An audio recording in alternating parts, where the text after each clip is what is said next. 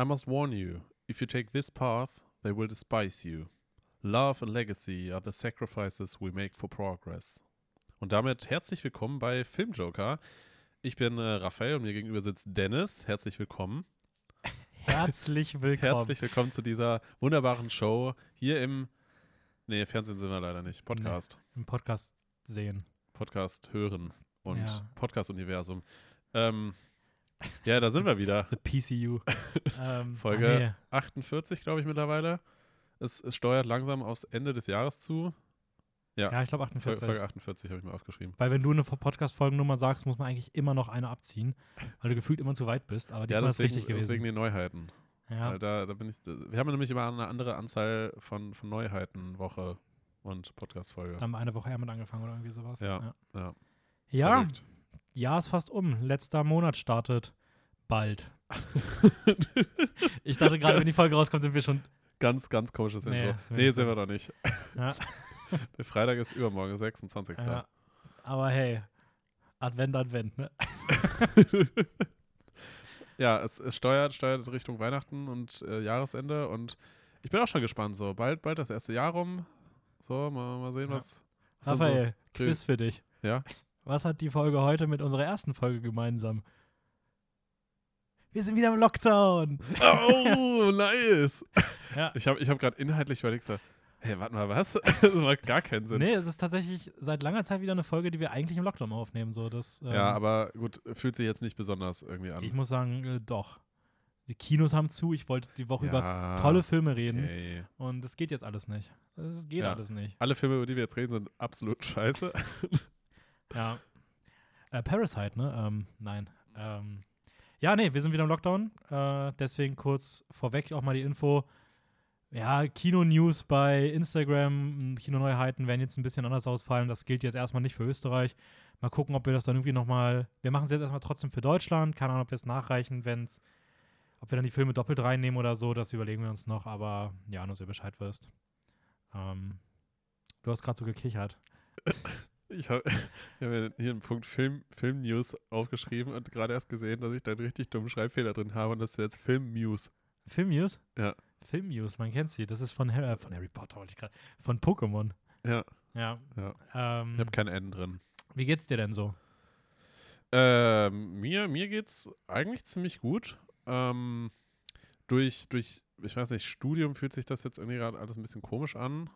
Also weil jetzt halt ganz frisch Lockdown ist und Ja. äh, ich weiß Ach, noch nicht stimmt, so hast jetzt, richtig. deswegen bist du auch die ganze Woche über schon zu Hause, ne? Ja, Du hast jetzt ja auch immer nur noch, hast ja gar keine wir haben Präsenz nur mehr, oder? online, online Uni. Da hab ich, ja. ich habe die ganze Zeit gedacht so, hä, muss Raphael nicht mehr, wir waren doch sonst immer weg. Aber ja, Bullshit, Lockdown gilt ja auch für andere. Ja, Dennis, wirklich. Lockdown gilt auch für andere Menschen. Ja, krass, habe ich gar nicht auf dem Schirm gehabt. ja, Ha, ja, deswegen, deswegen ein bisschen komisch. Äh, vor allem jetzt halt auch, weil, weil dann in drei Wochen Prüfungen, die, also die ersten Prüfungen sind und sowas alles und man jetzt noch nicht so genau weiß, ah, wo steuert das jetzt alles hin, wie soll man jetzt lernen und der ganze Kram. Hast ja auch, auch wahrscheinlich dir letzten zwei Jahre so gedacht. absolut korrekt, ja. ja. Du hast ja auch wirklich gefühlt nur im Lockdown verbracht. Ja, das ist schon korrekt. Also ich habe so kleine Goodies gehabt. So. Ich durfte so im zweiten Semester so, hey, komm doch einen Tag zur Uni. Und jetzt war es so, ja, komm, so zwei Wochen, oder? Zwei Wochen gönnen wir uns Ja. mal, könnt ihr Leute kennenlernen und dann, dann zeigen wir euch, was ihr verpasst habt und dann nehmen wir es euch wieder. Ja. Aber ich bin schon sehr froh, dass wir zumindest äh, 2019 ohne Lockdown und ohne Corona angefangen haben hier. Weil, Voll. 2018 auch ohne Lockdown, super. ja. Davor die Jahre eigentlich auch. Ja, aber gut, 2017, klar, hatte ein paar Schwächen, aber ähm, 2017 habe ich Abi gemacht. sag ich ja. Hatte ein paar Schwächen. Da hatte ich auch mein Bachelor in der Tasche. War einfach ein Macher, ja. Ähm, gut, ich bin heute Gut. irgendwie ein bisschen, bin, keine Ahnung, wenn Lockdown ist, werde ich ein bisschen, werde ich ein bisschen emotionswild. Ich würde sagen, ich beruhige mich erstmal ein bisschen. Wir reden später über, über ähm, die beste Serie der letzten fünf Jahre. Ähm, Arcane. Das ist, das ist ein Statement. das ist ein absolutes Statement, aber ich stehe da auch zu. ja, Ähm, finde ich, find ich gut.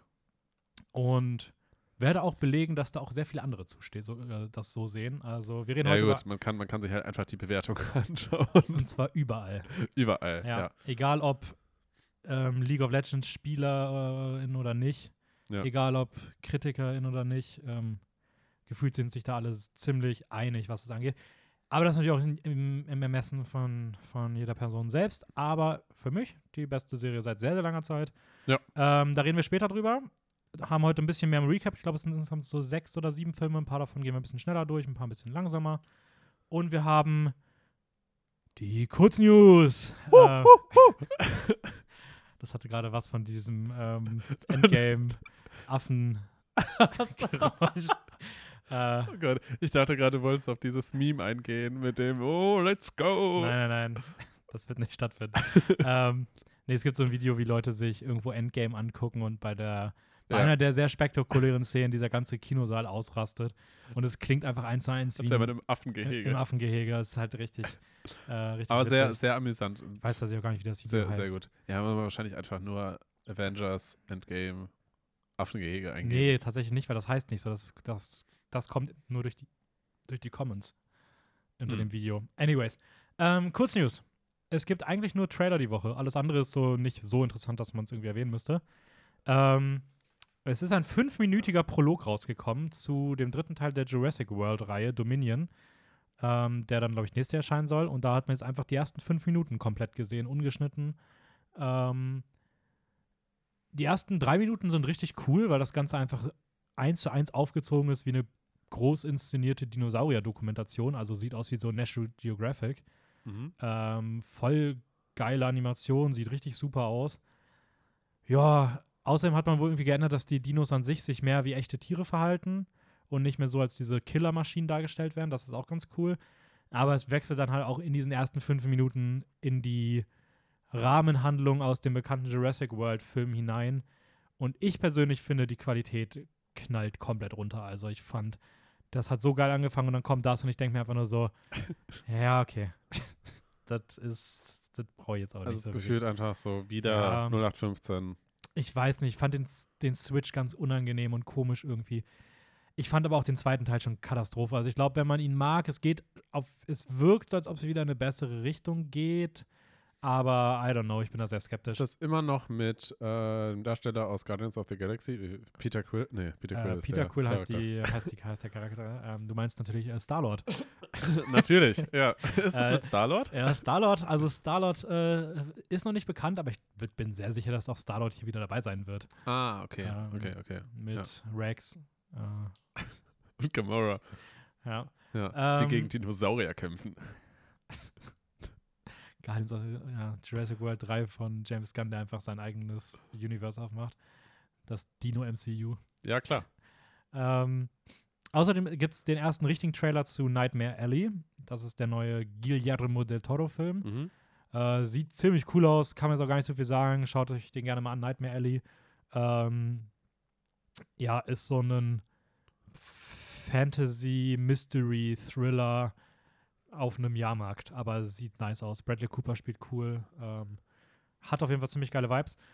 Äh, es gibt auch den ersten richtig großen Trailer zu Turning Red, dem nächsten Pixar-Film über ein Mädchen, was äh, parallel wohl irgendwie zur Pubertät scheinbar ähm, die Eigenschaft bekommt, sich in einen übergroßen roten Panda zu verwandeln, wenn sie gestresst ist oder Mhm. irgendwie sowas. Oder sauer wird oder irgendwie sowas in Richtung, ja.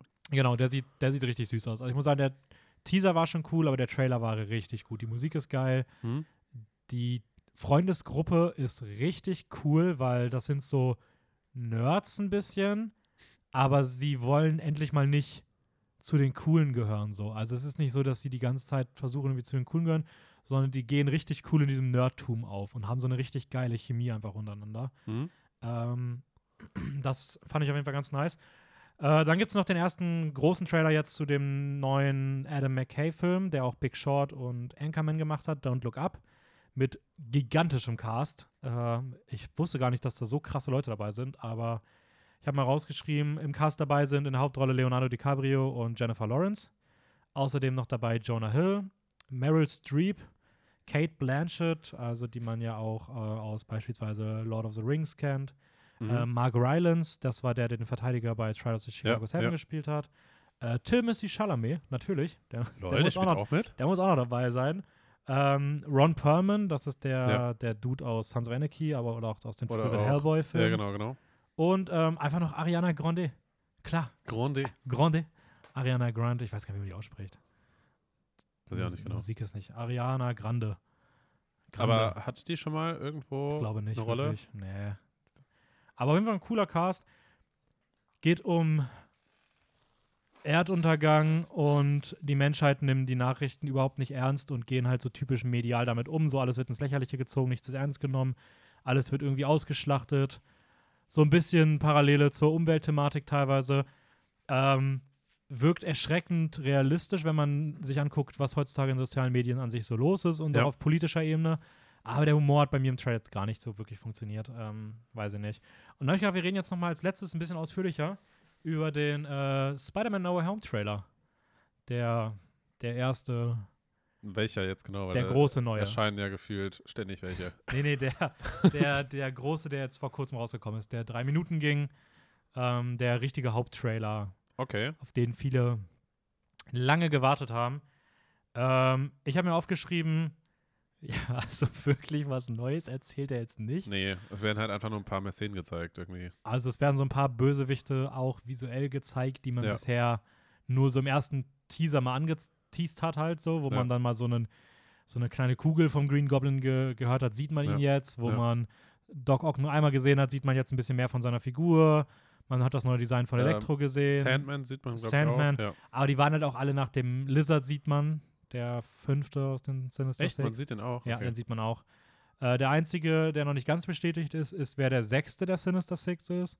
Wobei es einen Shot gibt, wo man den, einen anderen Green Goblin sieht. Also, Echt? maybe kommt auch der Green Goblin aus Amazing Spider-Man 2. Oder sie machen wen ganz Neues. Ich glaube, James Franco kann ich mir nicht vorstellen, dass der da auftaucht. Ähm, aber es ist das eher das tatsächlich das Design aus dem Amazing Spider-Man 2 Goblin.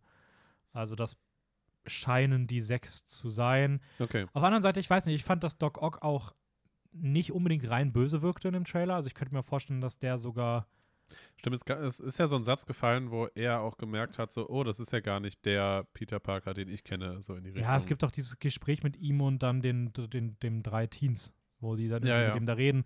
Das hat irgendwie schon eher Vibes von nicht so wirklich böse. Also, keine Ahnung, vielleicht wird der da auch noch raus, aber Ja, vielleicht machen die auch einfach eine kleine Teerunde gemeinsam mit den Sinister Six. ist einfach keine Action im Film. Nee, Einfach ein, einfach einfach ein nur- ganz ruhiges nur- Drama. Ja, ein nettes, Kammerspiel. nettes, ruhiges Drama. Ja. Doctor Strange ist auch wieder sch- komisch in dem Film. Ähm, also im Trailer, ich weiß nicht. Ja, ja, ja. Da steckt auch irgendwie mehr hinter. Ähm, was ich sagen muss, erstmal, ich finde, es sieht schon sehr auffällig danach aus, als ob da zwei andere Spider-Mans in manchen Szenen rausgeschnitten wurden, weil es im Finalshot eine Szene gibt, wie drei Antagonisten auf einen Spider-Man zuspringen, aber alle zielen gerade und die beiden äußeren müssten eigentlich eher nach innen gehen, aber es sieht das aus, als ob da zwei weitere Spider-Mans auch noch dabei sind. Hm. Drei gegen drei Ja, weiß ich nicht, fand ich vom Editing jetzt eher schwach rausgeschnitten. Da merkt man auch, dass der Trailer eher an, erst anders sein sollte.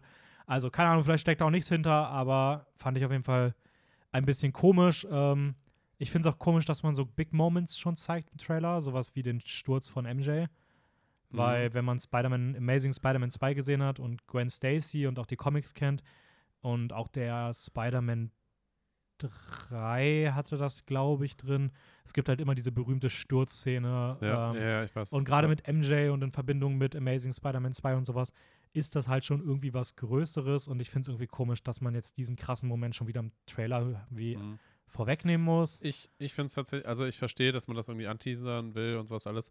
Aber ich hätte es auch cooler gefunden, wenn man noch nicht direkt äh, diesen, diesen, äh, ich sag mal, CGI-Shot gezeigt hätte, wo die Welten so zusammenfallen. Dass ja, da, äh, der Trailer zeigt Ja. gefühlt schon wieder viel zu viel. Ja. Also, keine weil da Ahnung. weiß man ja, dass das definitiv durch Doctor Strange sowas indiziert wird und ja, irgendwie. Klar, also ich meine, klar, auf das hat es jetzt eh alles hinausgesteuert und man weiß definitiv, okay, es wird jetzt in die Multiversen in irgendeiner Form gehen und deswegen gibt es halt auch jetzt die ganzen anderen Charaktere dazu und sowas alles. Daraufhin ging ja das ganze Marketing. So. Aber trotzdem, gut, man weiß jetzt nicht, wie, wie das letztendlich wirklich aufgelöst wird und alles, aber trotzdem habe ich halt das Gefühl, so, ja, gut, wir wissen jetzt eh schon gefühlt alles. ja, Dann wird es einfach nur ein großes Blockbuster-Action-CGI-Massaker, wie gefühlt jedes andere Marvel-Produkt auch. das, Ding ist, ich habe mir so zwei Sachen gedacht, die genau damit zu tun haben, mit diesem CGI-Kram und Spider-Man in Verbindung. Weil Spider-Man war für mich mal der Superheld, der das nicht unbedingt gebraucht hat. Ja. Und wenn ich mir jetzt diese komische Szene angucke, die in beiden Trailern drin war, wo sie auf diesem Zug sind und Dr. Strange die Waggon, so die, die macht nichts mit mir. Und wenn ich das halt vergleiche mit Vergleich, also mit beispielsweise der Zugszene aus Spider-Man 2 oder der Bootszene aus Homecoming, glaube ich, die haben viel mehr Impact, weil sie viel bodenständiger sind. Und dieses Mhm. übertriebene, dann noch das mit Doctor Strange reingemacht und sowas, das hat doch gar keine Kraft mehr. Also, Es hat aber auch zusätzlich keine Kraft, weil Spider-Man von seinen Kräften her dem Ganzen so gar nicht gewachsen ist. Das heißt, ja, was, was Spider-Man halt selber eigentlich so ausgemacht hat, ist ja, dass er so gefühlt wirklich nur diese Spinne aus der Nachbarschaft ist und halt so Kleinkriminelle in irgendeiner Form fängt und äh, hat dann halt so einen Antagonisten in irgendeiner Form. Gut, dass das jetzt halt dass das jetzt halt sechs sind. ja, dass jetzt auf einmal sechs sind und wahrscheinlich noch mehr Spider-Mans dazukommen, okay. Aber so dieses ganze Paralleluniversen-Ding mit, mit Doctor Strange, ich frage mich halt, wie das aufgezogen wird jetzt. Und Ja, das wird auch noch alles reingequetscht. Das Ding wird einfach komplett überladen. Also ich weiß nicht. Ich bin. Ich habe auch jetzt, ich habe von vor kurzem halt die drei ersten Spider-Man-Filme nochmal gesehen und ich muss sagen, was. Die haben, die sind auch nicht perfekt und die haben auch viele Schwächen und sowas. Aber was die halt richtig gut gemacht haben, ist die Entwicklung von Tobey Maguire mit allen Facetten, guten Ja. und negativen Seiten. Auch diese ganze romantische Beziehung mit der MJ, damals mit gespielt von Kirsten Dunst, Ja. die funktioniert halt über, über, also die Und- funktioniert richtig gut. Und dass er durchgehend quasi seine eigene Identität in der Form hinterfragt und auch überlegt, ob er Genau. überhaupt Ja. dieses, dieses, diese Aufgabe überhaupt annehmen kann und das überhaupt machen möchte, weil, Ja. weil ihn das halt daran hindert, eventuell mit MJ zusammen zu sein. Genau, und MJ und Peter in dem, in dem MCU jetzt Ja. funktionieren überhaupt nicht. Also Marvel kann einfach keine Romantik inszenieren. Also Tja. das ist mir, das, ich habe, es gab es auch bisher außer Wonder und Vision, die dann in der Serie das irgendwie das erste Mal ein bisschen Mhm. hatten. Aber so, selbst da wurde es als Sitcom. Also da hast du kaum Momente, wo das mal rüberkommt. Dieser Comic-Romantik-Gedanke funktioniert bei Marvel überhaupt nicht. Ich überlege gerade, ob es sonst irgendwas in die Richtung gibt. Ja, Tony und äh, Pepper oder was das war, aber auch das hat aber das, Das, Aber ist, wurde, das, wird immer so behauptet, dass da wird, das, da wird das, ja gesagt, da dass ist keine es so ist, Romantik. aber du merkst das halt gar Nein. nicht so. Das ist keine Romantik. Ähm, Da, da kommt ja auch gefühlt in jeder zweiten Dialogzeile irgend, irgendein sarkastischer Kommentar von Toni rein, ohne dass das wirklich Ja. einen Impact hat. Also, ja, aber, aber ich finde, Peter und MJ müssten das eigentlich haben und da merkt man es auch, dass sie es halt auch mal wieder probiert haben, aber es, es gibt mir einfach nichts. Also ich krieg dabei jetzt nicht irgendwie die krassen Emotionen rüber transportiert oder ja. wenn ich die beiden zusammen sehe, dann denke ich mir nicht, oh, was ein schönes Pärchen so, weil irgendwie, keine Ahnung. Ähm, ich weiß nicht. ist halt ein sehr anderer Fokus. Aber gut, Äh, dazu können wir jetzt eh noch nicht groß Ja. was sagen. Kann man erst sagen, wenn der Film erscheint. Und unser eigentlicher Plan war es auch dazu, dann den Film zu schauen. mal gucken, ob das stattfinden wird mit Lockdown. Wahrscheinlich wird das in diesem Jahr nicht mehr stattfinden. Gehe ich mal von aus. Ja, Oder wir fahren spontan nach Deutschland. Naja, gut, wenn der Lockdown hier vor Weihnachten runtergefahren wird, wird es halt auch wieder wahrscheinlich gehen, aber das werden wir Wird dann sehen. nicht. Wir schauen, wir warten Ja. ab, ihr werdet es mitbekommen, ob es noch eine Folge dazu gibt. Was man aber schon sagen kann, ist, ich finde den CGI-Look richtig scheiße. Also ich muss sagen, ich finde, der Trailer sieht visuell absolute Katastrophe aus. Das hatte der erste auch noch nicht. Ähm, damit man ja auch gar nicht alles sehen, aber ich, in dem zweiten Trailer sieht man, dass wahrscheinlich das Finale im Dunkeln stattfindet. Es ist dunkel, die sind auf diesem Gerüst oder sowas und da kämpfen die. Und diese Szenen im Dunkeln mit dem CGI fand ich sahen richtig beschissen aus. Das hat mich so an den Look von Venom damals erinnert und äh, nope. Also ich habe den gesehen und ich war so, oh mein Gott, das ist gar nicht mein Stil. Weißt du, was insane cool wäre? Wenn, äh, wenn das Spider-Man-Kostüm auf einmal in so Neonfarben leuchten würde. Ja, kommen wir zum Recap. ähm, wie wollen wir vorgehen? Ich habe, glaube ich, du hast, glaube ich, zwei Filme, die du alleine ansprichst. Ich habe drei Filme, die ich alleine anspreche, wovon ich zwei davon aber direkt hintereinander mache. Äh, Und wir haben zwei, über die wir zusammen reden. Drei. Ja, gut, dann, dann handle ich mal ganz schnell Red Notice ab, wenn du Ja, den das. meintest. Ähm, ja, Red Notice, ja, neuer Film auf Netflix. Haben wir letzte Woche schon Hast was zur Handlung gesagt. Du letzte Ja. Woche schon was zu gesagt, genau. Ähm, ja, halt mit den, mit den drei Größen da, Gal Gadot, äh, The Rock, Dwayne Johnson und äh. Gal Gadot klingt auch wie so eine übermächtige kosmische Macht im MCU. Einfach, einfach so zusammengeschrieben. Das ist Gal Gadot. Gal Gadot. Oh, das, das erinnert mich total an, äh, an äh, Calypso. Ja, Aus- oder Dormammu. Oder stimmt. ja, und äh, Ryan Reynolds. Ryan Reynolds, oder? Ja. Ja. Ähm, ja, die drei sind alle auf der Jagd nach drei Eiern aus dem alten Ägypten. Viel mehr lässt sich dazu nicht sagen. Kleiner, schöner Abenteuerfilm. Ähm, ja, ist, ist Unterhaltung gewesen. Ähm, ganz nett, auch mit einem kleinen, kleinen Twist am Ende. Das war's. Ja. Also ungefähr so ähnlich habe ich es halt auch gesagt. Also überraschend unscheiße, aber auch nichts, was hängen bleibt. Überraschend unscheiße. Ja, Also- aber ich finde, das trifft halt irgendwie gut. Also,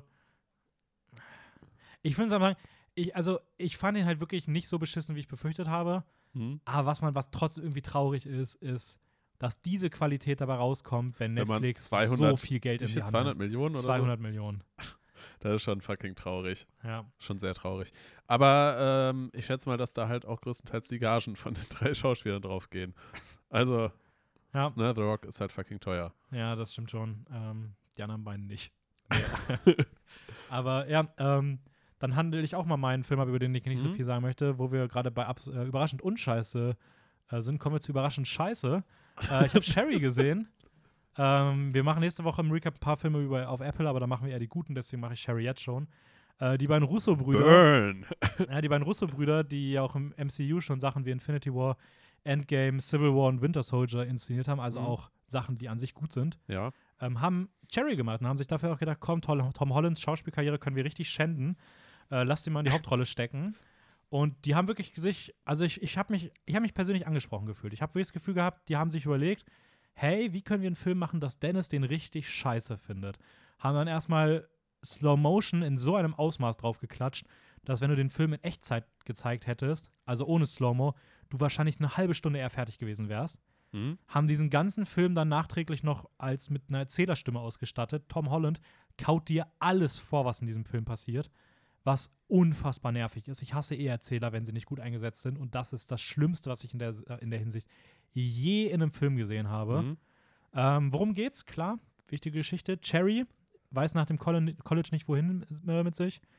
Dann kommen so ein paar unglückliche Umstände mit einem Mädchen, was er Er liebt. selber heißt Jerry. Er selber heißt Okay. Cherry, ja, ist sein Spitzname, glaube ich, oder sein richtiger Name, ist mir auch egal. Ähm, und er landet dann durch so ein paar dumme Umstände, meldet er sich als Medic bei der Army an. Hm? Das war schon mal der erste Fehler in seinem Leben und da sollen dann viele Folgen Richtung Kriminalität und Drogen und so weiter und so fort. Und äh, sein Leben ist halt eine einzige Katastrophe eigentlich den ganzen Film über. Tom Holland ist die schlechteste Cast-Entscheidung, die man, glaube ich, treffen konnte. Der Typ sieht am Anfang des Films schon zu jung für die Rolle aus. Und die Figur, die Geschichte geht über fast 20 Jahre. Tom Holland, das, das, der hat nicht den Look dafür. Das funktioniert Wie, überhaupt wie alt nicht. soll der denn am Anfang sein? Am Anfang sieht er aus wie ein Highschooler, aber soll schon am College sein. Und dann stell dir vor, 20, jetzt will der Film dir 20 erzählen, dass, dass, Also dass dieser Tom Richtung Holland Ende irgendwann, 30, Anfang 40. dass der irgendwann genau in diesem Alter landet. Das ist- nein. Ah, ja, ja, ja. Das ist eine ganz, ganz komische Entscheidung. Er spielt an sich gut. Er ist der einzig gute Punkt in diesem Film. Ja. Ähm, sonst hatten, haben sich die Russos gedacht, ja, lass mal jedes filmische Mittel nutzen, was es irgendwo gibt. Ähm, hey, gute Idee, oder? Kamera einfach so aus dem, aus dem Hintern von Tom Holland, oder? Das ist doch mega witzig. Und dieser ganze Film ist einfach nur furchtbar. Äh, die Russos sollen bitte wieder zurück zu Marvel gehen. Das sind wirklich die einzigen Regisseure, denen es gut tut, wenn sie einfach gar keine kreative Freiheit haben und einfach Marvel ihnen genau sagt, was sie zu tun haben.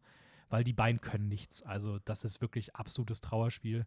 Ähm, da muss man auch sagen, da, da ist die Marvel-Formel gut, weil da wird genau verhindert, dass solche Leute sich kreativ auslassen. Und ähm, Gut, ich meine, Marvel, Marvel hat es ja perfektioniert, genau diese typische Dreiakt-Dramaturgie ähm, durchzuziehen. Dass du halt quasi gefühlt auf die Uhr schauen kannst und genau weißt, okay, Mhm. wann kommt jetzt wie, welcher Punkt und was passiert jetzt, dann kommt der Wendepunkt, bla.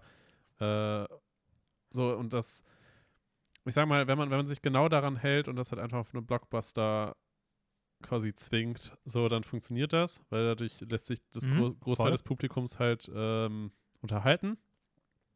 Aber sobald man sich dann halt experimentell auslebt, muss man sich halt was Neues über überlegen. Ja. Wo du es gerade gesagt hast mit, dem, mit, der, mit der Aktstruktur, das ist einer der Punkte, der mich unfassbar getriggert hat. Die haben bei Cherry auch Akte. Und dann steht immer so Akt 1, dann hat er so einen möchte gern coolen Titel, die auch immer richtig scheiße sind. Mhm. Und dann steht da immer unter, in welchem Jahr das ist, damit du weißt, wie es weitergeht. Und das haben die aber bei manchen Jahren nicht dazu geschrieben. Da, äh, bei manchen Akten fehlt die Jahreszahl. Und das ist so auffällig, dass ich mir nicht, also ich kann mir nicht vorstellen, dass das eine bewusste Entscheidung ist, sondern die haben das so spät noch irgendwie eine Aktstruktur da reingeklatscht und haben das einfach so hingeklatscht, dass die einfach bei zwei oder so Sachen vergessen haben, noch die Jahreszahl dazu zu schreiben. Also das Hä, ist so unstrukturiert. Dieser ganze Film, ich weiß nicht, also absolute Wie, wie Qual. kann denn sowas passieren? Ich weiß, vielleicht soll es auch so sein, dann finde ich es noch beschissener, weil es einfach komplett dumm ist. Aber das ist einfach ein furchtbarer, furchtbarer Film gewesen. Ähm, Ganz seltsam. Okay. ja, kommen wir zu was Schönerem. Ähm, Mhm. Willst du, wollen wir erst unsere einzelnen zu Ende machen oder wollen wir jetzt erstmal über einen reden, den wir beide gesehen haben? Reden wir beide über den einen. Dann reden wir über Pick, würde ich sagen. Fangen wir mit dem an. Ach so. Ich würde den anderen, ich würd den anderen als, als letztes machen. Okay. Passt. Ähm, ja, Big. Big. Nein, nicht, nicht big, nicht wie groß, sondern Pig wie Schwein. Mhm. Ähm, denn der Film geht über ein Schwein, ein Trüffelschweinchen. Gott. Ja. Und Nicolas Cage ist in der Hauptrolle. Ähm, aber tatsächlich ein sehr, sehr untypischer Nicolas Cage-Film. Ähm, Es ist schon eine sehr typische Nicolas Cage-Rolle. Also, wenn du mir sagen möchtest, Ja, wer okay. spielt denn einen Trüffelschweinbesitzer-Sammler, der alleine im Wald zurückgezogen lebt und der Ah. eine mysteriöse Vergangenheit hat, Ja. die auch mit der, die, die mit Kochen und der Unterwelt zu tun hat? What the fuck? Das, also, Ja, okay. Okay, ich meine jetzt halt in, der, in dem Sinne, dass, dass er sich ich- gerade bei diesem Film sehr, in Anführungsstrichen, zurückhält, weil es Mhm. einfach wahrscheinlich diese Rolle verlangt. Und er eigentlich oft eher mit einem Schauspiel so verbunden wird, was gefühlt sehr drüber ist, mit sehr viel Mimik Ja, und äh, ich finde, der spielt herausragend hier. Also, ich finde, der spielt das wirklich komplett super. Ähm, Ja, ja, kann ich mich genauso eigentlich nur anschließen. Ähm, okay, ganz grob zu dem Film. Ich weiß gar nicht, hatte der irgendwie einen anderen Release? Ist der im Kino gelaufen? Ich weiß gerade gar nicht. Keine Ahnung, ist jetzt auf jeden Fall Blu-ray erschienen. Okay. Ich weiß nicht, wie der, der lief wahrscheinlich eher so auf Festivals oder so. Mhm. Ja, genau. Ähm, es geht um. Wie, wie hieß der Ja, Name? er hat keinen Namen, glaube ich. Weil, habe ich zumindest nicht rausgeschrieben. Doch, der hat Doch, einen Namen. Das doch. ist so ein, der, der wird doch da an die Wand geschrieben. Ja. Er schreibt den ja sogar selber. aber deswegen, der, vielleicht ist es, ich weiß gar nicht, ob es ein Spoiler wäre. Ich weiß Okay. nicht, weil der Name vielleicht vorher schon mal fällt oder I don't know. Okay, Er ist also, ein Trüffelsammler. er ist, er ist ein Trüffelsammler, lebt alleine irgendwo in einer Hütte im Wald und äh, hat, wie gesagt, sein eigenes kleines Trüffelschweinchen und ähm, ich sag mal, er verkauft dann halt Trüffel. So. Und ähm, ja, plötzlich wird bei ihm eingebrochen und das kleine Trüffelschweinchen wird geklaut. Man sieht aber auch nicht, wer es genau ist. Mhm. Ähm, er wird nur zu Boden geschlagen, wacht auf und macht sich dann auf die Suche nach seinem Trüffelschweinchen. Ab nach Portland geht's. Nach Portland. Ja. Und ähm, ich sag mal so, er wird ein bisschen mit seiner Vergangenheit konfrontiert, ähm, trifft, ich sag mal, alte Leute wieder, die zum Teil schon dachten, dass er tot wäre, weil er anscheinend sehr zurückgezogen in diesem Wald ähm, verbracht hat. Und ähm, sobald er in irgendeiner Form seinen Namen erwähnt, gibt es anscheinend sehr unterschiedliche Reaktionen darauf. Mhm. Und ähm, das zeigt irgendwie, dass er doch einen recht großen Einfluss mal hatte. Und ja, ich weiß gar nicht, ob man da viel mehr noch zu sagen sollte. Nee, also, ähm, ja, das ist eigentlich eine gute Zusammenfassung. Äh, was ich an dem Film so stark finde, ist, es ist so, ich habe ihn aufgeschrieben als der Anti-John Wick, weil der Film Hm, spielt so ja. krass damit, dass du halt die ganze Zeit diese John Wick-Vibes bekommst. Ja. Aber er unterwandert sie halt permanent. Und das ist halt auch, ich würde behaupten, eine super bewusste Entscheidung. Also ich glaube, er ja, auf sollte jeden Fall. Auf jeden extrem stark angelehnt sein an diese Filme, aber es dann komplett anders machen und Ja, viel mehr in so ja. Realistisches Drama-Charakterstudie rutschen. Fall. Mhm, mhm. Ähm, Auch eine sehr starke einfach Konfrontation mit seiner eigenen Vergangenheit. Also das heißt, dass er in irgendeiner Form halt eigentlich so seine eigene Vergangenheit aufarbeitet und ähm, bisschen wie so eine eigene Psychotherapie macht, ja. indem er halt mit anderen Charakteren wieder konfrontiert wird. Ja, voll. Vor allem auch eine ähnliche Finaleinstellung, wie man das Ganze auflöst und wie das auch inszeniert ist. Und so ähm, ein bisschen ähnlich zum Finale auch von Arcane so. Wie, wie endet denn nochmal der Film? Also will ich jetzt nicht zu viel Ja, sagen, ja, aber dass man weiß. halt ähm, nicht unbedingt die große Action erwartet, sondern eher so Gefühle Ah, ach so, an, ähm, im Mittelpunkt ja, ja, stehen. ja, ja, So, okay, okay, ähm, ja, ja, ja, genau, genau, genau. Das fand ich eigentlich Stimmt. ziem- ziemlich cool. Ähm, ja, ich, also mir, ich fand den Film herausragend. Der wird auch am Ende des Jahres gerade da jetzt nicht mehr so viel zu sehen ist, äh, ziemlich sicher auch in meiner Top 10 des Jahres sein, auch recht weit Echt, vorne. Ja? Okay.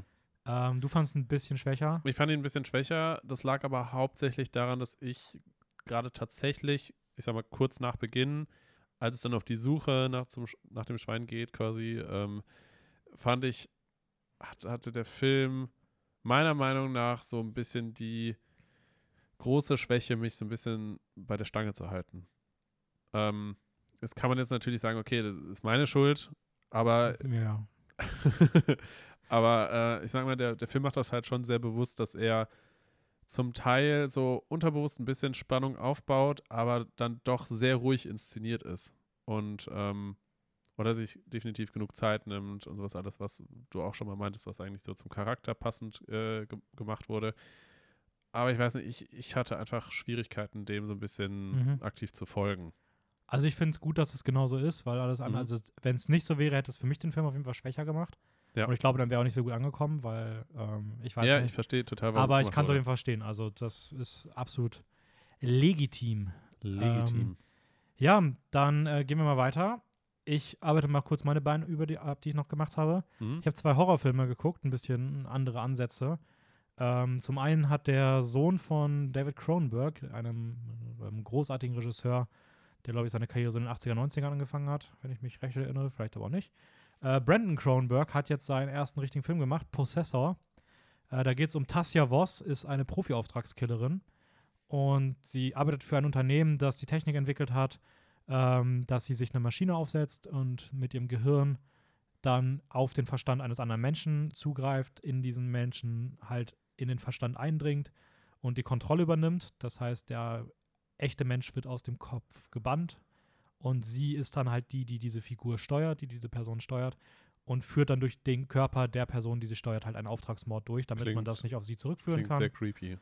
Und ja, das hat aber auch ein bisschen, nagt das mehr und mehr an ihrer Psyche und an ihrer Gesundheit. Ähm, und dann kommt halt ein größerer Auftrag und da geht nicht alles so ganz reibungslos. Ja. Und ähm, ja, so geht es dann halt weiter. Ähm, ist ein richtig starker Mix aus so Agenten-Thriller, Sci-Fi und Body-Horror. Also wenn in der zweiten Hälfte hat er auch echt ein, zwei richtig üble Szenen. Mhm. Äh, ah, ziemlich cool. Also ich muss sagen, ich mochte den. Auch ein bisschen ruhiger am Anfang. Da hat er ein paar Schwächen, finde ich. Aber so an sich ist die Geschichte geil. Und wenn man so Science Fiction mag und auch nicht vor ein bisschen Brutalität zurückschreckt, ist es kein richtiger Horror, es ist dann eher so sehr brutal. Mhm. Aber ich muss sagen, ich fand den ziemlich stark, ähm, Possessor. Und ich habe Malignant gestern gesehen, den Oh. neuen James Wan-Film, Ja. der auch Conjuring ursprünglich immer gemacht hat, die ersten Filme, ähm, der Saw irgendwann mal erfunden hat, der jetzt auch Aquaman Regie geführt hat. Und äh, Malignant ist ein What the fuck-Film par excellence. Es geht um eine, um die schwangere Madison, die unter ihrem Mann leidet.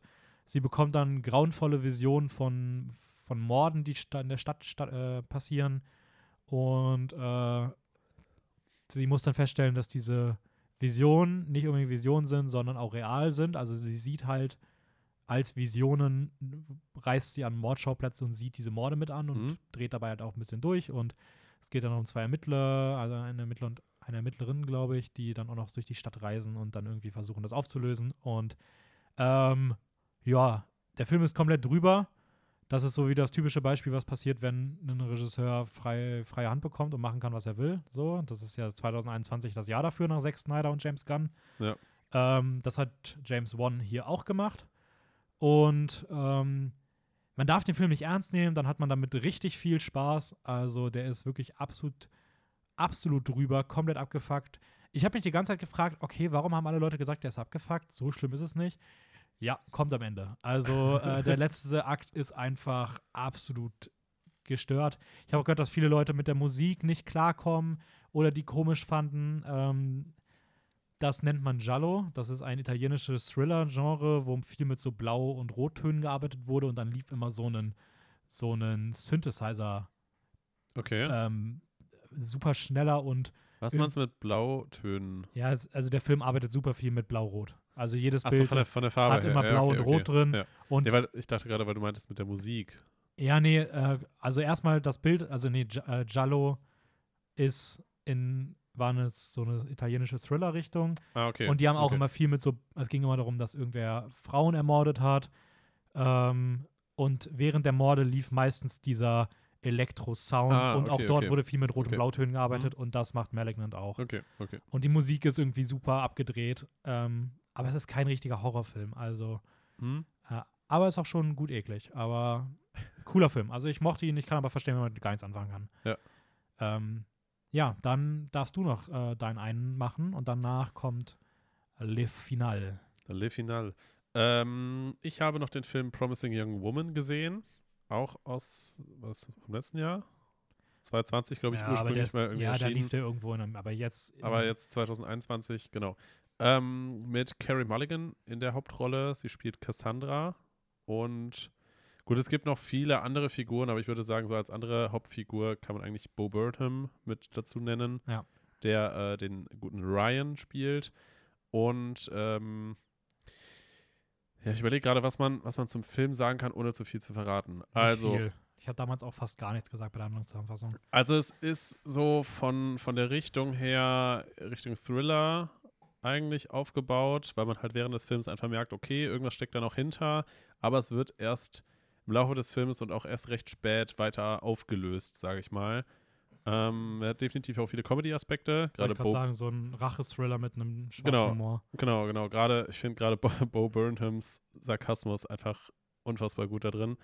Äh, und auch gerade so diese, diese Flirt-Bits zwischen den beiden finde ich, finde ich Mhm. sehr unterhaltsam. Ähm, ich sage nur Thema Spucke.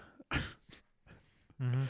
Ähm, genau, also was man sonst so sagen kann, ist, ähm, Cassandra arbeitet in einem Kaffeeladen, Coffeeshop, sowas in die Richtung, ähm, wohnt noch bei ihren Eltern, obwohl sie kurz vor ihrem 30. Geburtstag steht, ähm, lebt eine Art Doppelleben, weil sie tagsüber halt, wie gesagt, dann mehr oder weniger nur diesen 0815-Job irgendwie nachgeht ähm, und nachts dann in, in Clubs unterwegs ist. Ja, von ihren Eltern wird sie eigentlich dazu gedrängt, irgendwie ein bisschen mehr zu machen, aber nach, ich sag mal, einem Vorfall im College, sie hatte ursprünglich mal Medizin studiert, hat sie das Studium geworfen und lebt jetzt dieses Leben, sage ich mal. Ja. Viel mehr sollte man, finde ich, auch gar nicht dazu sagen. Ja, gut, doch, man kann auch sagen, also Schon? sie geht halt in den Clubs ähm, so ein bisschen auf Männerjagd und sucht halt die Männer, die versuchen, hilflose Frauen auszunutzen und das dreht sie halt gegen die.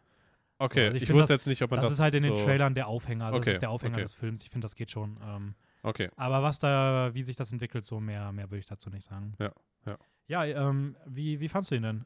Ich fand den Film extrem gut. Sehr, sehr gut aufgebaut, inszeniert. Ich finde die Musik extrem Mhm. cool.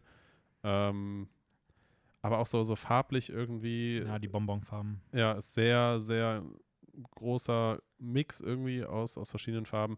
Ähm, ja, ich sag mal, die Thematik ist sehr schwierig, weil man nicht genau weiß, was man denken soll, was man davon halten soll, wie das Thema aufgebaut ist. Ähm, Gerade auch mit, mit der Entscheidung, wie man das Ende gestaltet, auflöst. Super viel, äh, also auf jeden Fall sehr gespaltene Reaktion dazu. Ja, ja. Also auch Fandest du das Ende gut oder nicht?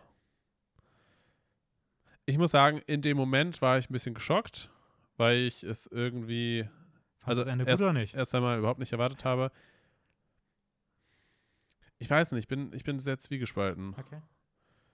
Ähm, Können wir vielleicht im Nachhinein nochmal einer, reden. einerseits, einerseits fühlt es sich ein bisschen, ähm, wie, wie nennt man das?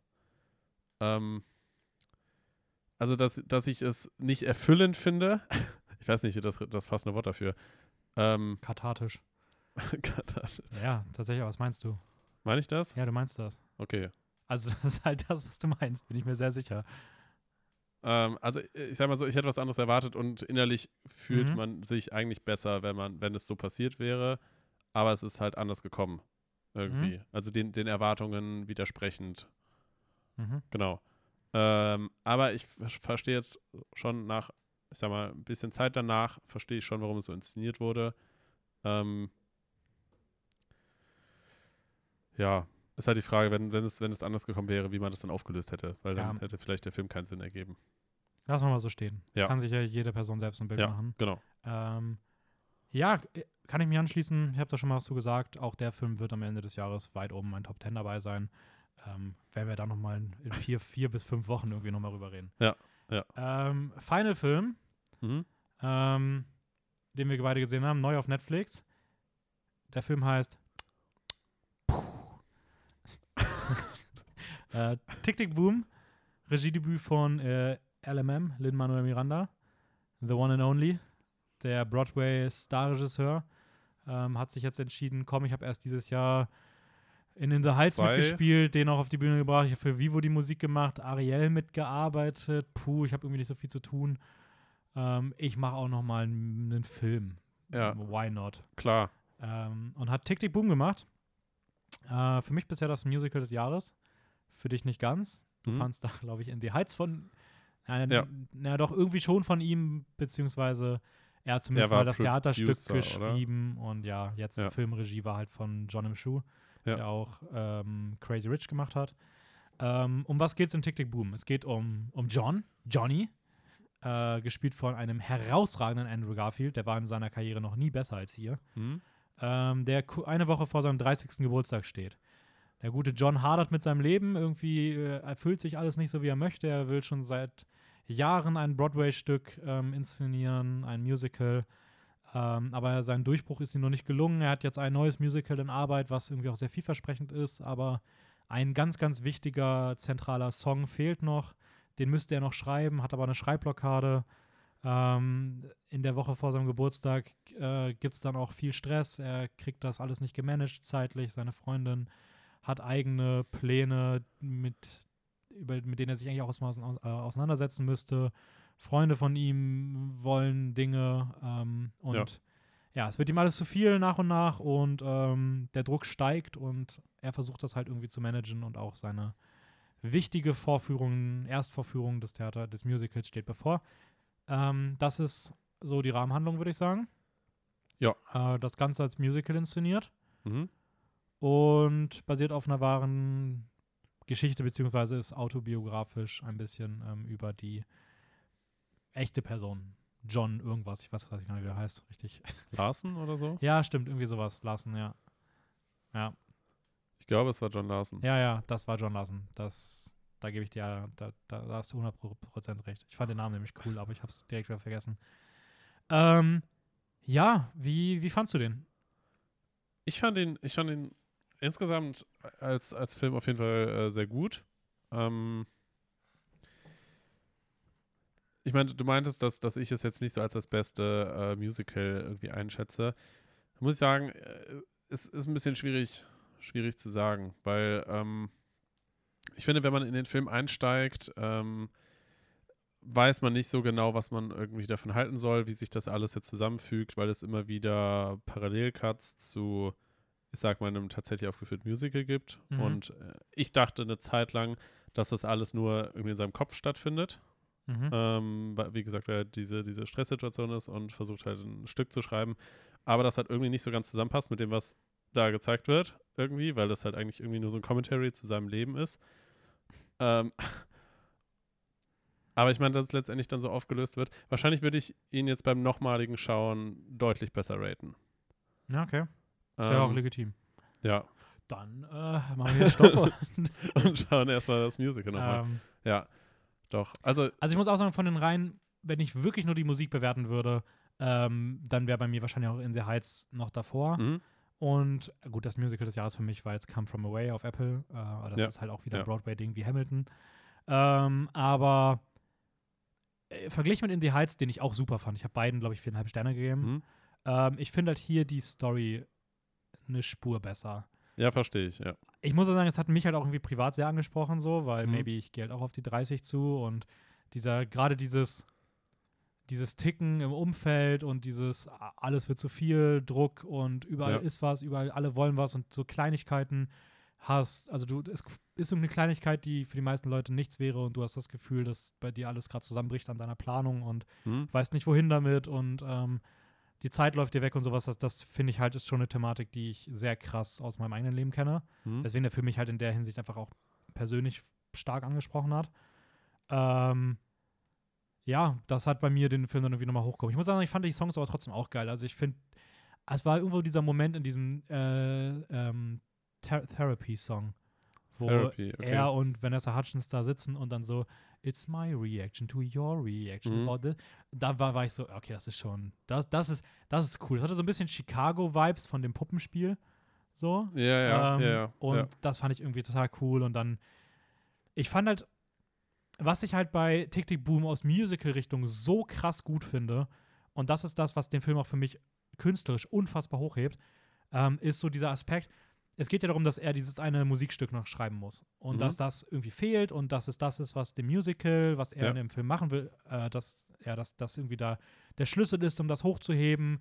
Und ähm, das wird ja auch gesagt, dass das Musikstück wichtig wäre, weil es die Figurendynamiken nochmal kippt und in eine entscheidende Richtung für den finalen Akt lenkt. Ja. Und das ist die Handlung in dem Film. Aber das Musikstück selbst hat exakt die gleiche Bedeutung in dem Film. Also in dem Moment, wo dieser Song dann irgendwann aufgeführt wird, werden alle Figurendynamiken für den finalen Akt aufgestellt. Ich finde, das Musikstück per se hebt den Film nochmal auf eine neue Ebene. Und Welches Musi Musikstück genau meinst du jetzt? na, das, um was es in dem Film geht, was er die Ach ganze so, Zeit okay, versucht okay, zu schreiben, Okay, okay, okay. Ähm, was Ja. dann ja auch das erste Mal dann irgendwann mal vorgeführt Mhm. wird und Ja, verstehe schon. Ja. und das Musikstück ist so geschrieben, dass es im Film und, und also auf beiden Ebenen, auf dem in Tick Tick Boom, aber auch in dem, Über die Charaktere na, oder zwischenmenschlichen. ja, also, also es ist, wir, wir reden hier über einen Film. Ja. Und in dem Film soll ein Theaterstück Ja, inszeniert Ich werden. verstehe schon, ja. Und der Song hat exakt die gleiche Bedeutung im Film und in dem Theaterstück. Und das finde ich ist halt übertrieben smart geschrieben, weil du hast ohne diesen Song würden die Figurendynamiken in Tick Tick Boom keinen Sinn ergeben. Du brauchst das, um die Frau in die richtige Richtung zu stellen, um ihn den entscheidenden ähm, Wandel mitzugeben, um musikalisch das Stück auch auf ein neues Level zu holen, weil das ist genau das, was fehlt. Das ist genau das, was der Film nie wirklich behandelt und nie thematisiert bis zu diesem Musikstück.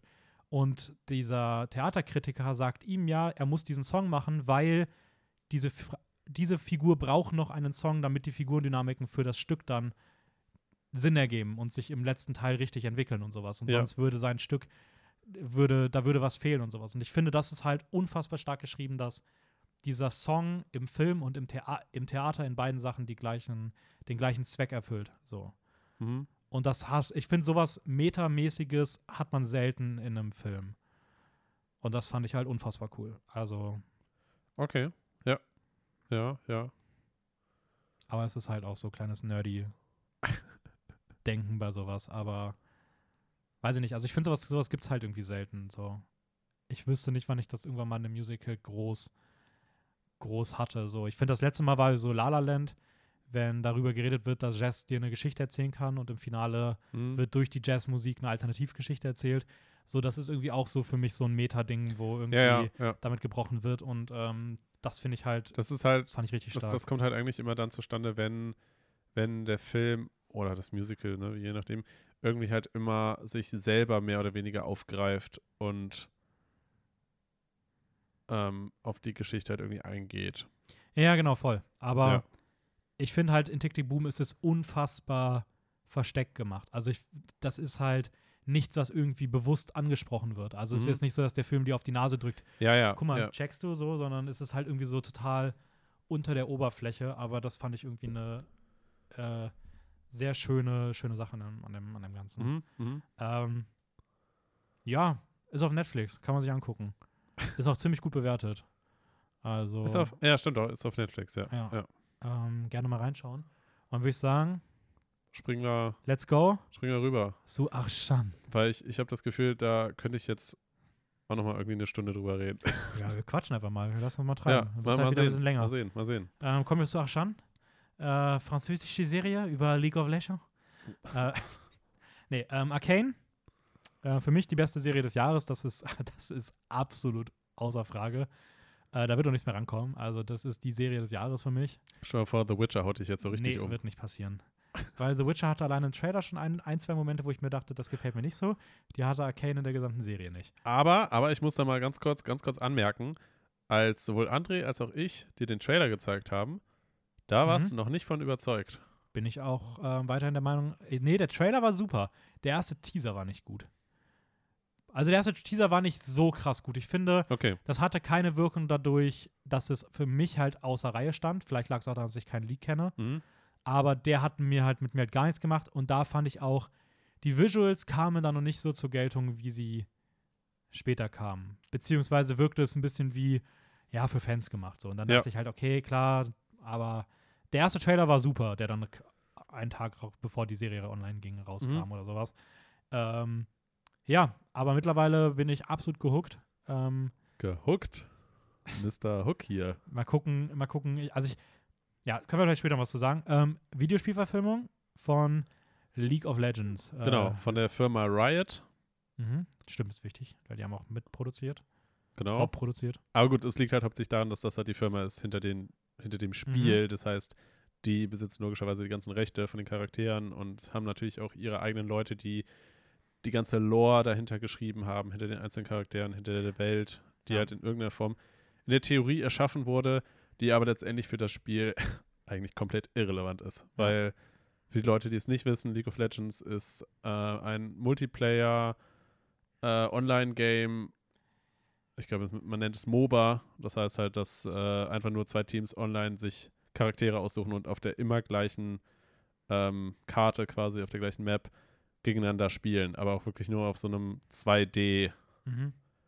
ähm, Feld, sage ich mal. Ja, schon eins der wahrscheinlich größten und beliebtesten Spiele unserer Generation. Genau, genau. Ganz interessant, du spielst auch selber League of Legends. Ich spiele selber League of Legends Ich- schon seit acht Jahren, glaube ich. ja, ich ähm, habe öfter mal reingeguckt, nie selber gespielt, kann damit gar nichts anfangen. Ich finde das Spiel vom Spielprinzip reizt mich überhaupt nicht. Ähm, Verstehe ich auch total. Es und ist, ist kan kan ja. kannte mich auch im Vorhinein nicht mit irgendwas aus. Ich kannte Ja. keine einzige Figur, ich kannte nicht die Orte, gar nicht. So, Ja. also wir haben ja auch Und- wirklich zwei Perspektiven Und drauf. witz, witzigerweise, auch bevor die Serie in irgendeiner Form relevant wurde oder auch ersch erschienen ist, ähm, ich habe mal zwischendurch versucht, dir so ein paar Sachen zu zeigen oder zu erklären und du warst sofort so, nee, verschwinde damit, es interessiert mich nicht. Es hat mich auch, ich finde auch immer noch, ich finde, also ich finde es immer noch ganz komisch, wie geil das alles drumherum ist und wann, was dann das finale Spiel da ist. Also, das finde ich immer noch komisch, wenn ich gucke, auch du hast mir vorhin einen Trailer, ein Video gezeigt und danach siehst du einen, siehst, und wenn ich mir dann wieder überlege, wie diese, wie diese Figuren einfach aus dieser Die-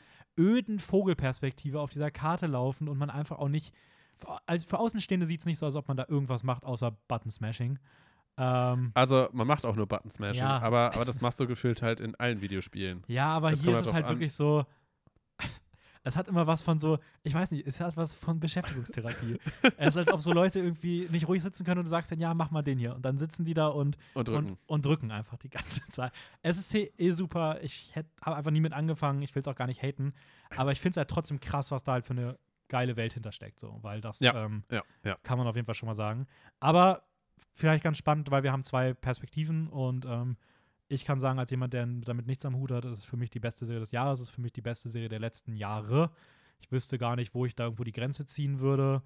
Ähm, outstanding, absolut herausragend. Das erste seit Jahren, was meiner Meinung nach, wenn es konstant bleibt, an den Hype drankommen könnte, den große Serien der letzten Jahre hatten. Ja, Das- oder potenziell sogar große Franchises, wenn man das in irgendeiner Genau, Form ja. eventuell weiterdenkt. Ja. Weil da kommen wir vielleicht auch nochmal gleich irgendwie drauf zu sprechen, ähm, dass, also einerseits natürlich jetzt nach dem extrem großen Erfolg und auch nach diesen überwältigenden positiven Reviews von dieser Serie, äh, ich meine, du hattest das gesagt in einem Interview oder so mal da so Ja, wir, genau. die Macherin oder ich weiß nicht, wer das genau die war. Verantwortliche, die so ein bisschen das Gegenstück zu Kevin Feige ist. Also die, Genau. die so dieses Universum da überwacht, dass das Universum per se geschlossen bleibt. So. Genau, genau. Das heißt halt, diese, diese verantwortliche Person hat wohl gesagt, dass das geplant ist, hinter, quasi hinter den Kulissen, aus diesem ganzen Franchise, aus, ich sag mal, League of Legends, ähm, etwas Größeres zu machen. Genau, Das also heißt, die erste, also kann man ja kurz mal sagen, Arcane Staffel 2 ist bestätigt.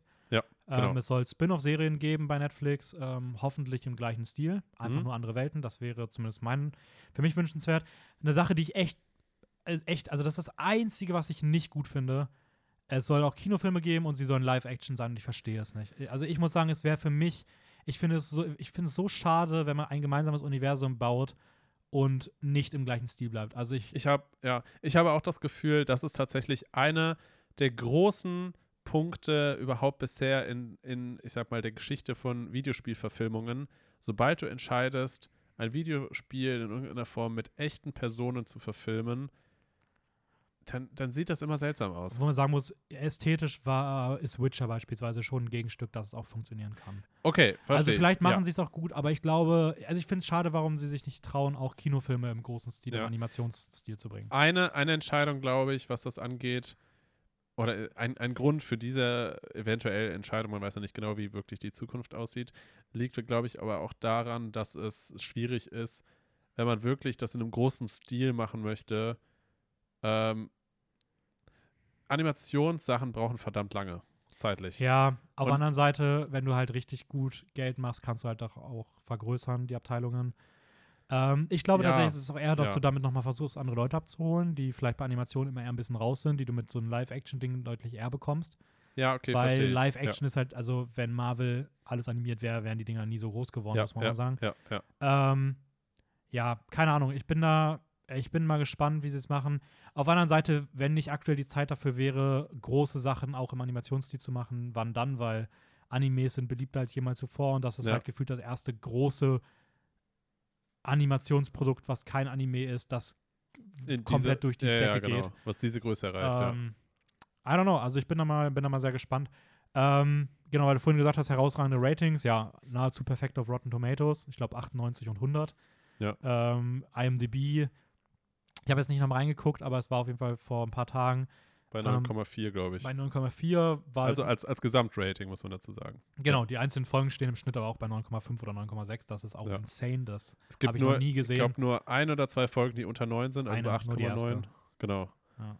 Und der Rest steht halt insane gut. Also, ja, selbst 8,9 ist krass. ja, Also, ja, ja, ja, ja. Äh, das darf man auch nicht vergessen. Ähm, genau, war damit auch die, ist damit auch die bestbewertetste Serie des Jahres mit Abstand und ist, glaube ich, auch in der All-Time-Liste war es damals auf Platz 14. Muss man nochmal nachschauen, ja. Ähm, maybe kann Und- das noch ein bisschen runtergehen, aber Und man muss dazu sagen, das Ganze, die, diese Serie ist alleine mit der ersten Staffel schon da reingeratet worden. Das Ja. heißt, ähm, klar, man kann jetzt natürlich sagen, ja, okay, zweite, dritte Staffel könnte es ja tendenziell auch nach unten Runterziehen, ja. rutschen. Äh, aber trotzdem ist es eher sehr ungewöhnlich, dass eine Serie schon in der ersten Staffel so überwältigend gut ist. Voll, würde ich, würde ich auch sagen. Ja. Also wird auf jeden Fall spannend zu sein, deswegen sage ich alles, also das ganze Ding steht und fällt mit der zweiten Staffel. Ja. Ähm, die darf jetzt auch nicht sechs Jahre dauern, das muss man auch fairerweise sagen. Also die müssen jetzt schneller arbeiten. Ähm, wie Ja, sie das dann- machen, ist ihre Sache, aber das ist halt so, weil sonst der Hype hält nicht sechs Jahre. Das funktioniert in unserer heutigen Zeit nicht. Ähm, ist aber auch bei Kritiker und Kritikerinnen, wie gesagt, sehr beliebt und kommt überall gut an. Ich habe fast nichts gesehen, was nicht mindestens 9 von 10 oder 4,5 von 5 wäre. Ähm, ja, Ja, äh, ich würde mal sagen, wir machen das mal so. Ich würde sagen, um was geht es denn? Ich würde mal die Handlung grob zusammenfassen, mhm. weil ich glaube, da ich nicht so tief drin bin, äh, macht es erstmal Sinn, wenn ich erstmal die Basic-Handlung ja runterratter, passt. bevor du dich zu sehr in allem verlierst. ähm, es geht um, falls ich irgendwas Falsches sage, unter, unterbrech mich gerne. Mhm. Ähm, es geht, also Arcane spielt in der Stadt äh, Piltover. Piltover. Piltover, sorry, siehst du, dafür bist du da. Ähm, jetzt bin ich mir nicht ganz sicher. Piltover, ist das die Gesamtstadt oder gibt es zwei Bereiche? Aber es gibt ja noch, also Piltover ist da, wo die Reichen leben. Ja. Ähm, Und Zorn. leben, und Zorn ist dann die andere Seite des Flusses, ähm, die, die, die Gosse aller Paras Parasite, Ja. wo der, wo die ärmere Bevölkerung Also- lebt. Aber Piltover heißt dann auch nur der reiche Teil oder heißt alles Piltover und das eine ist der Bezirk Zorn? Nein, nein. Also offiziell, glaube ich, sind es eigentlich zwei unterschiedliche Zonen, Mhm. zwei unterschiedliche Städte in Anführungsstrichen, die aber direkt beieinander liegen. Und Okay. äh, ich sag mal, Zorn ist ein bisschen wie der Parasit von Piltover. So kann man das Mhm. eigentlich einordnen. Das heißt, natürlich in irgendeiner Form hat Piltover selber dafür gesorgt, dass es Zorn so geht. Mhm. Ähm, aber so kann man das zumindest grob einordnen.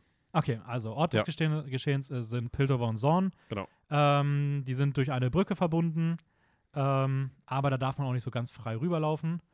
sage ich jetzt mal. Ähm, und die politischen Entscheidungen werden in einem Rat getroffen, der in Piltover ist. Die reichen Leute machen politische Entscheidungen.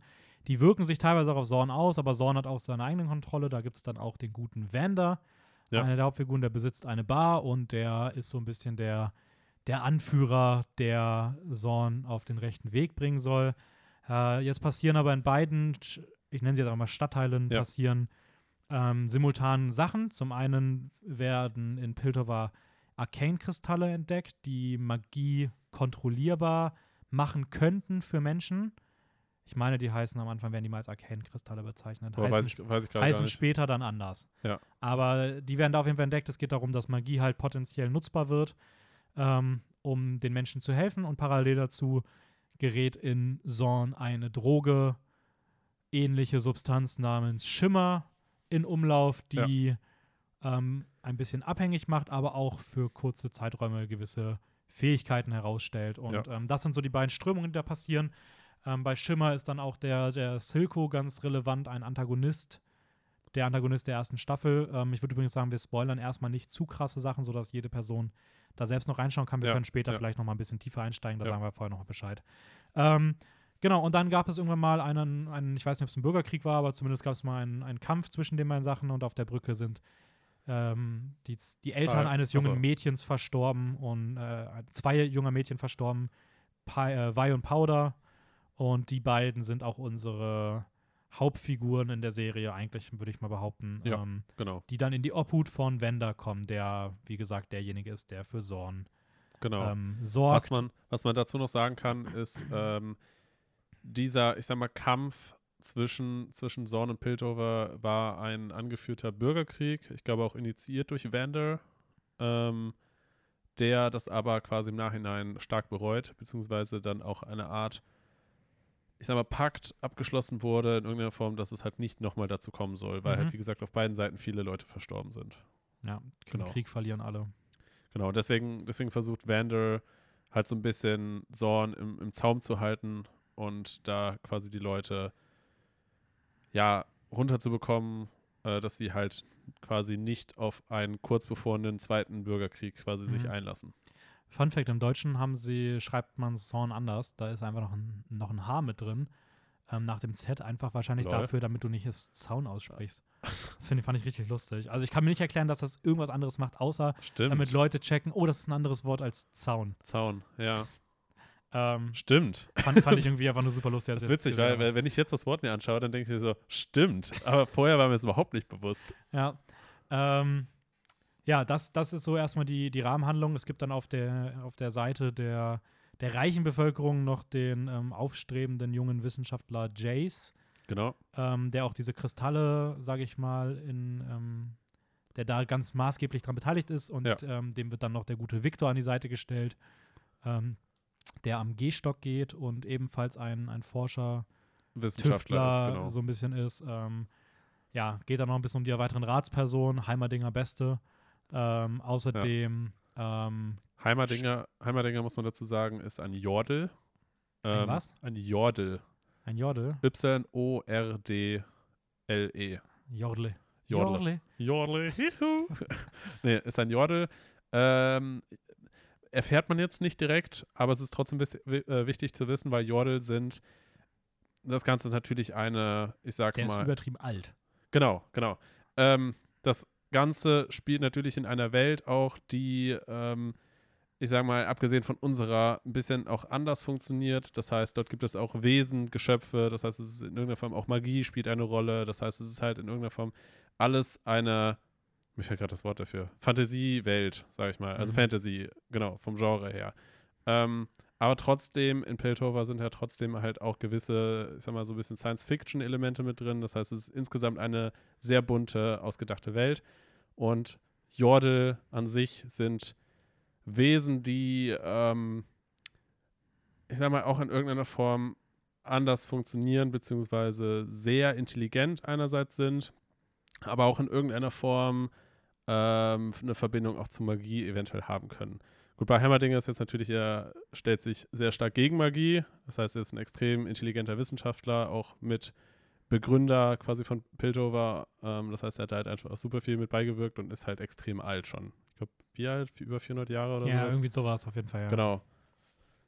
Ja, das heißt, er hat halt einiges miterlebt und ähm, sagt dann halt auch, warum er zum Beispiel sich gegen Magie wendet. Warum er zumindest gewisse Entscheidungen auch Genau. ein bisschen kritisiert. Genau, genau. Ähm, ja, super Figur. Äh, ich glaube, das kann man generell über die Serie sagen. Also ich bin, da, ich bin nochmal alles durchgegangen. Alle Figuren, die man irgendwie mal kennenlernt. Ich wüsste nicht einen davon, wo ich der Meinung bin, dass die nicht unfassbar gut geschrieben ist. Mhm. Also jede Figur ist in dem, was sie in dieser Staffel zeigen kann, maximal gut geschrieben. Also das ist einfach insane, wie gut diese Figuren geschrieben sind. Ähm, selbst sowas wie so eine Civica, die dann später kommt, Mhm. gegen die ein paar Mal gekämpft wird, oder ähm, Mel Heimerdinger, selbst diese kleineren Figuren sind irgendwie so cool geschrieben, dass man direkt mehr eigentlich über sie sehen will, mehr erfahren will Mhm. alles, was sie tun, nachvollziehen kann. Es gibt eigentlich kein Gut und Böse. Beide Seiten haben so viele Graustufen, ähm, was einfach das, unfassbar gut ist. und das erinnert, finde ich, halt auch sehr stark ein bisschen wieder an Game of Thrones. So Ja. ein bisschen vom Aufbau her. Ähm, natürlich noch ein ganz anderer Hintergrund und sowas, alles Ja. eine ganz andere Welt. Aber Ähm, schon dieses, wie gesagt, schon dieses verschiedene Seiten, politische Ja, Einfluss, genau. wie ernst Politik auch genommen wird. Ja, ja. ähm, Und das halt in irgendeiner Form, das halt über dieses ganz typische hinaus halt geht, sondern halt auch im Hintergrund. Es, es wirkt einfach alles viel realistischer und viel echter. ja, voll. Ja. Ähm, ich habe mir aufgeschrieben, Wanda, tolle Figur, könnte von Sean Bean gesprochen werden. Also ich finde, die Figur sah so aus, Stimmt. hat sich verhalten, da würde auch richtig gut Sean Beans Stimme Ja. drauf passen.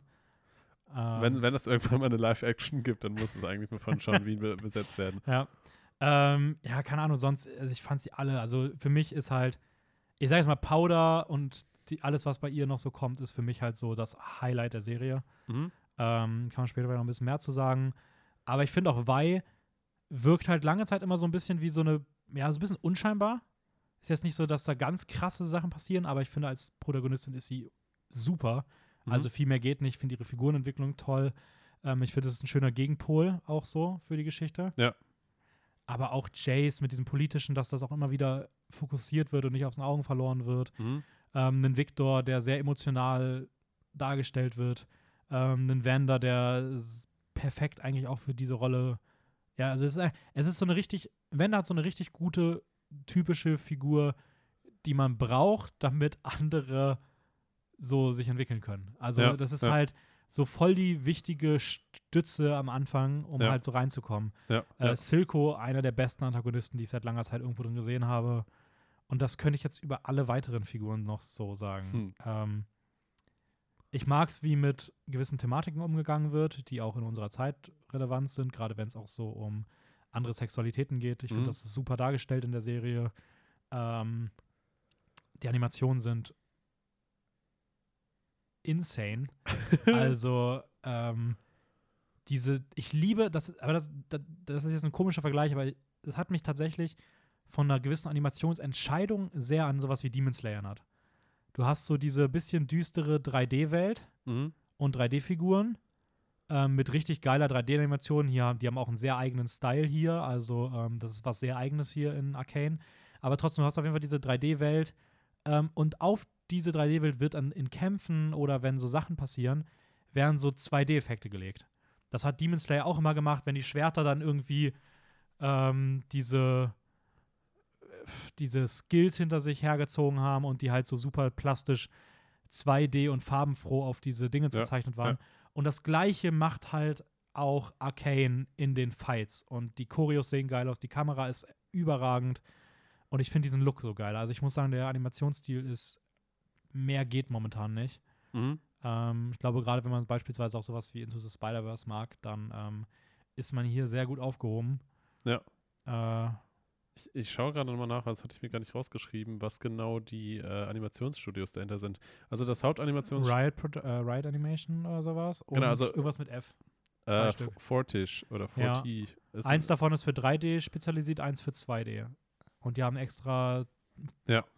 Zwei unterschiedliche genommen, die dann halt einen gemeinsamen Look zusammenbringen. Und das ist halt krass. Also wie gesagt, dieses, dieses französische Animationsstudio äh, Forti oder Fortiche, ich weiß nicht genau, wie es- wie es ausgesprochen wird, äh, die sind auf jeden Fall auch dafür verantwortlich äh, für die bisherigen aus Cinematics von, von äh, Riot Okay. Games. Das heißt, ähm, auf YouTube, logischerweise äh, League of Legends, weil es halt einfach schon so alt ist. Ich glaube, die sind jetzt mittlerweile 13 oder 14 Jahre alt. das, ähm, das Spiel selber. Und die haben natürlich über die Jahre hinweg halt auch gerade für Promo-Aktionen und alles Mögliche, ähm, wie halt viele andere Studios auch wie Blizzard oder so, halt dann auch solche ähm, Kurz-Animationsvideos in irgendeiner Form erstellt. Und dieses Animationsstudio war halt, wie gesagt, dafür hauptsächlich verantwortlich. Das heißt, sie wissen auch genau, quasi, was für ein Look quasi die Fans von League of Legends in irgendeiner Form auch mögen, sage ich mal, oder was halt etabliert wurde. Ähm, und halt gleichzeitig verstehen sie auch einfach, wie die Charaktere sind, wie sie funktionieren, wie sie das halt animieren sollen und sowas alles. Und das merkt man, finde ich halt schon, dass dieser Look Voll, halt ja. kontinuierlich quasi über die Jahre sich entwickelt hat. Ähm, Aber auch die Figuren. Also, ja, ja. äh, ich habe nämlich vorhin ein Interview gelesen von dem Schöpfer von äh, Arcane. Hm? Ähm, und der wurde auch gefragt, warum. Also, es ist wirklich mittlerweile Konsens, warum er die erste gute Videospielverfilmung gemacht hat. Ja. Also, es ist wirklich Konsens, dass das halt, das, das sieht man nicht Ja, alle Tage ja. so. Ähm, war natürlich ein bisschen übertrieben formuliert. Wie gesagt, Witcher ist auch super in dem Sinne. Ähm, aber trotzdem, warum das bei ihm so, warum das hier so gut funktioniert hat. Und er hat halt gesagt, der Unterschied ist, dass das Gefühl die erste, das erste Mal ist, dass es halt von Spieleliebhabern und Liebhaberinnen gemacht wird und Ja. nicht von Hollywood. Ja. So, es ist halt von Leuten, die da ganz tief drin sind, die Ja. machen das. Ja, und auch schon seit, seit bestimmt einem Jahrzehnt wirklich auch schon daran arbeiten. Ja. Das heißt, diese, diese Serie an sich ähm, funktioniert halt so unfassbar gut. Einerseits, weil halt das Animationsstudio schon seit schon bestimmt seit einem Jahrzehnt dahinter steht und halt auch für dieses, äh, für, für die Firma, also für Riot, ähm, halt schon animiert. Das heißt, sie auch genau wissen, wie ich eben gesagt habe, quasi, ne? Also wie die, wie die Charaktere funktionieren, wie sie aussehen sollen, wie, was für einen Look man da reinbringen will und sowas alles. Ähm, und dass man sich halt über diese Jahre immer weiterentwickelt hat, angepasst hat, auch an den Mainstream. Man hat sich an, ähm, an äh, Spider-Man Into the Spider-Verse orientiert, Mhm. so vom Look her sehr stark. Also gerade diese, diesen Comic-Charakter auch mit stark reingebracht.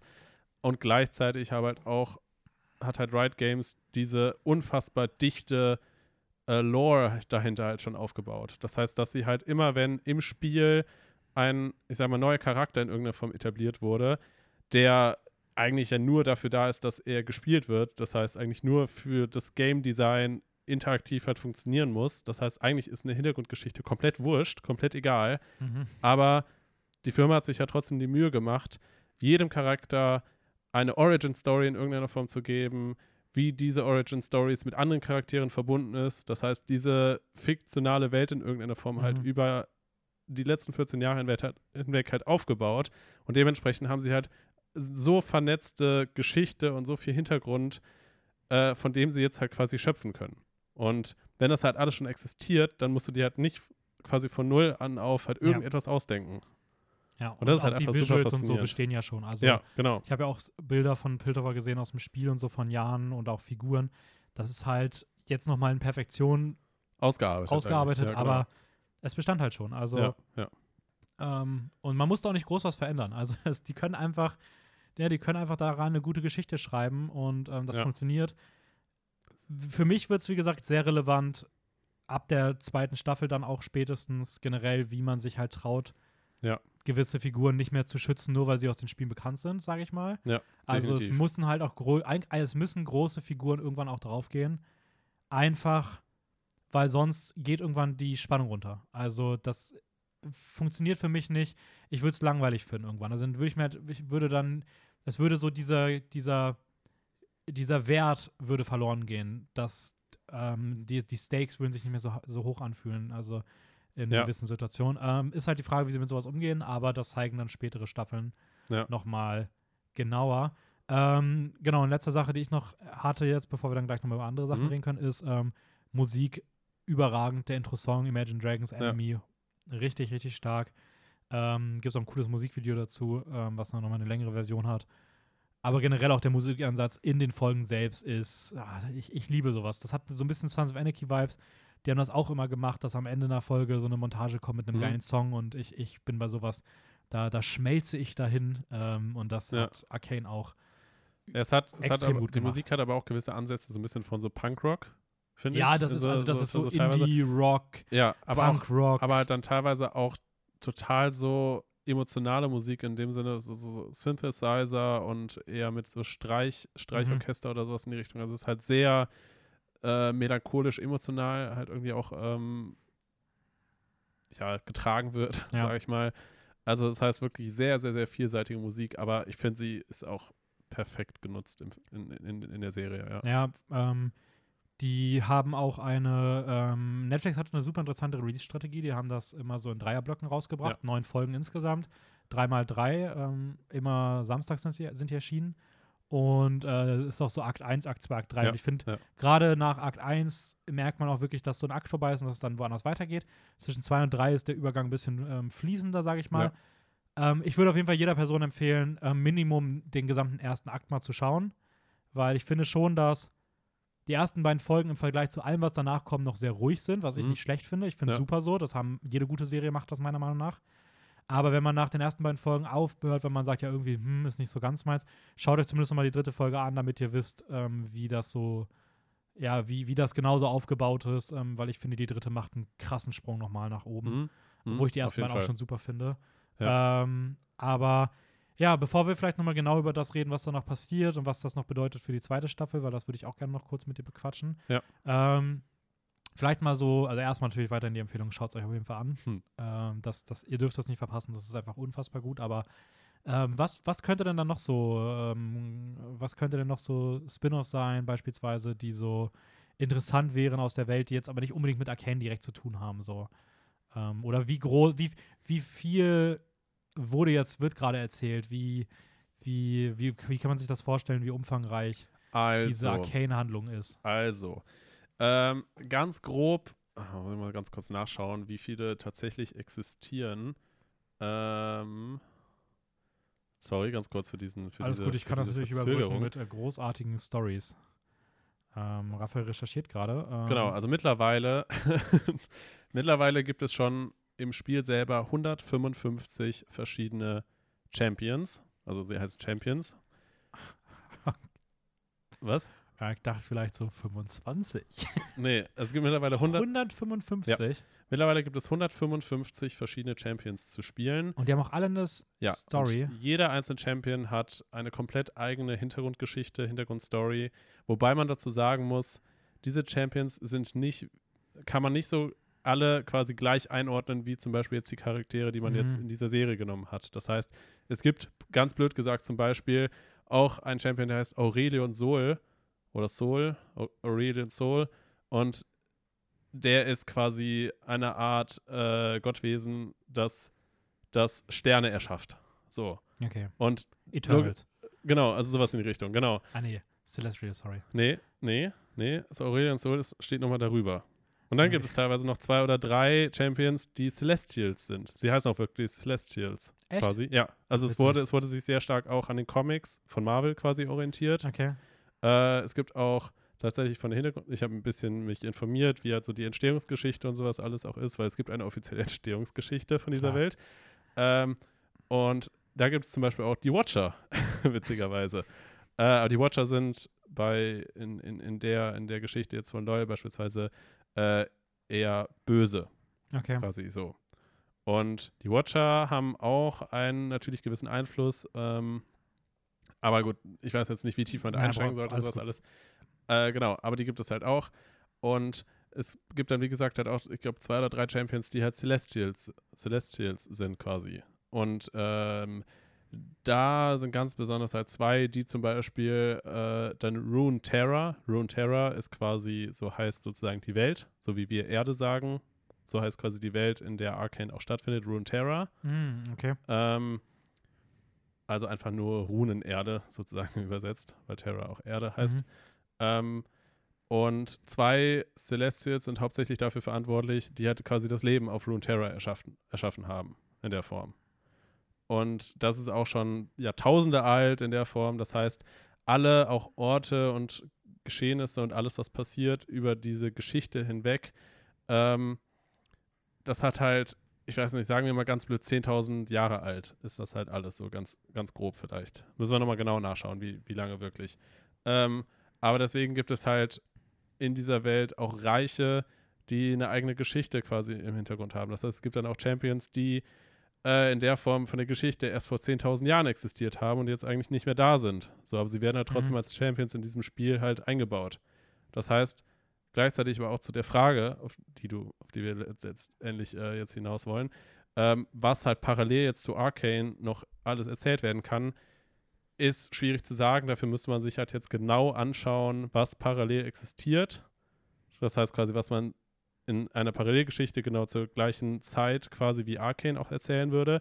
Oder ob man eine Spin-off-Serie macht und sagt, okay, wir erzählen jetzt etwas zu der Geschichte von Runeterra, etwas, was aber 5000 Jahre zurückliegt oder so. Spielt das alles auf einem Planeten? Oder gibt es auch so Interstellar-Kram? Bisher, soweit ich weiß, gibt es nur einen Planeten. Ach, das ist interessant, weil das hatte Ja. ich tatsächlich sogar bei der Serie Arcane jetzt eher so verstanden, dass es vielleicht auch mehrere Planeten gibt. Nee. Und deswegen auch, aber es gibt ja auch unterschiedliche, also es ist ja schon auch, würde ich sagen, sehr Hardcore-Fantasy. Also es gibt ja auch komplett Hardcore-Fantasy. viele Lebewesen, die nicht menschlich sind. Genau. So. Ja. Ähm, Äh, genau, und da, da muss man nämlich dann ansetzen, weil ähm, ich sage mal, es gibt eine Karte, die kann ich dir, ich weiß nicht, ob du dir die schon mal angeschaut Nein. hast, kann ich dir nach dem Podcast mal zeigen. Äh, und auf der Karte ähm, ist Piltover und Zorn ziemlich zentral quasi und die sind so ein bisschen so die Verbindung von zwei Kontinenten, interessanterweise. okay.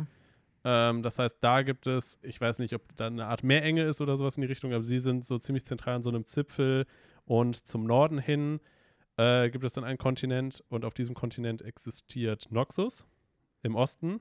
Das ist nochmal eine wichtige, wichtige Stadt, die man auch, wo man auch in der Serie ein bisschen was drüber erfährt, Genau, was genau. vielleicht dann auch relevanter jetzt demnächst genau, wird. das wird, genau, Noxus ist halt quasi eine Art Kriegerreich, Kriegerstadt, ähm, die sehr, ich sag mal, äh, körperlich sind, kann man das so sagen. Also das heißt, äh, da sehr viel halt auf, auf Macht, auf äh, Prestige, auf äh, Stärke in irgendeiner Form ähm, gesetzt wird.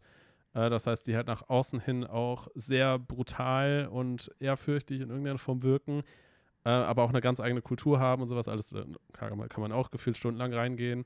Ähm, genau, das ist halt einmal ein Reich, was existiert im Osten des Kontinentes, quasi so ein bisschen nördlich von, von Piltover. Mhm. Ähm, und ganz im Westen existiert Demacia. Demacia ist äh, eine eher noble königliche Stadt, ähm, die sich hauptsächlich auch äh, gegen Magie ge äh, gewendet haben. Das heißt, die wollen eigentlich nichts mit Magie zu tun haben, wohin Noxus sagt, alles, was in irgendeiner Form magisch ist, kann uns mehr Macht in irgendeiner Form beschaffen. Das heißt, die sind auch eher für Magie äh, eingestellt.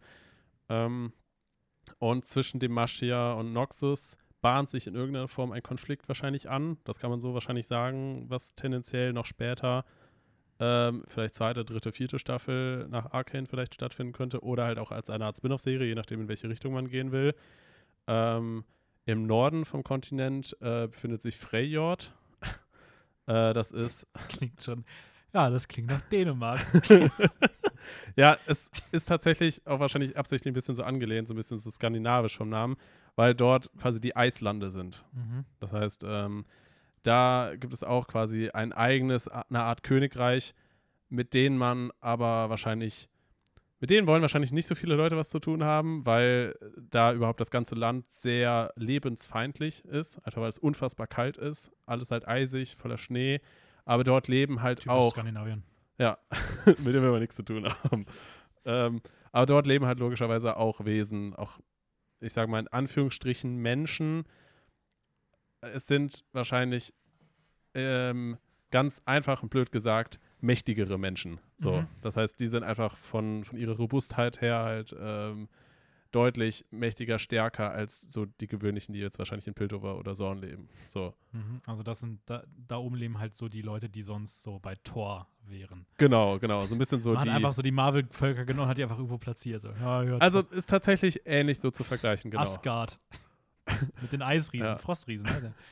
Ist gar nicht so weit weg, weil tatsächlich echt viele von denen. Aber es ist ja auch alles so, in, es ist ja auch, also Ja. die Asgard ist ja nach Skandin also nach Wikingern und so weiter. Ja, also das genau, ist ja, genau, ergibt ja genau. Sinn. So. Also auch alleine, wenn man jetzt halt in die, in, in die Champion-Sammlung reinschaut, dann sind halt die meisten, die aus Freyjord kommen, halt echt so ein bisschen so ähm, Wikinger-artig angehaucht oder mit Mhm. Eis irgendwie in irgendeiner Form, genau.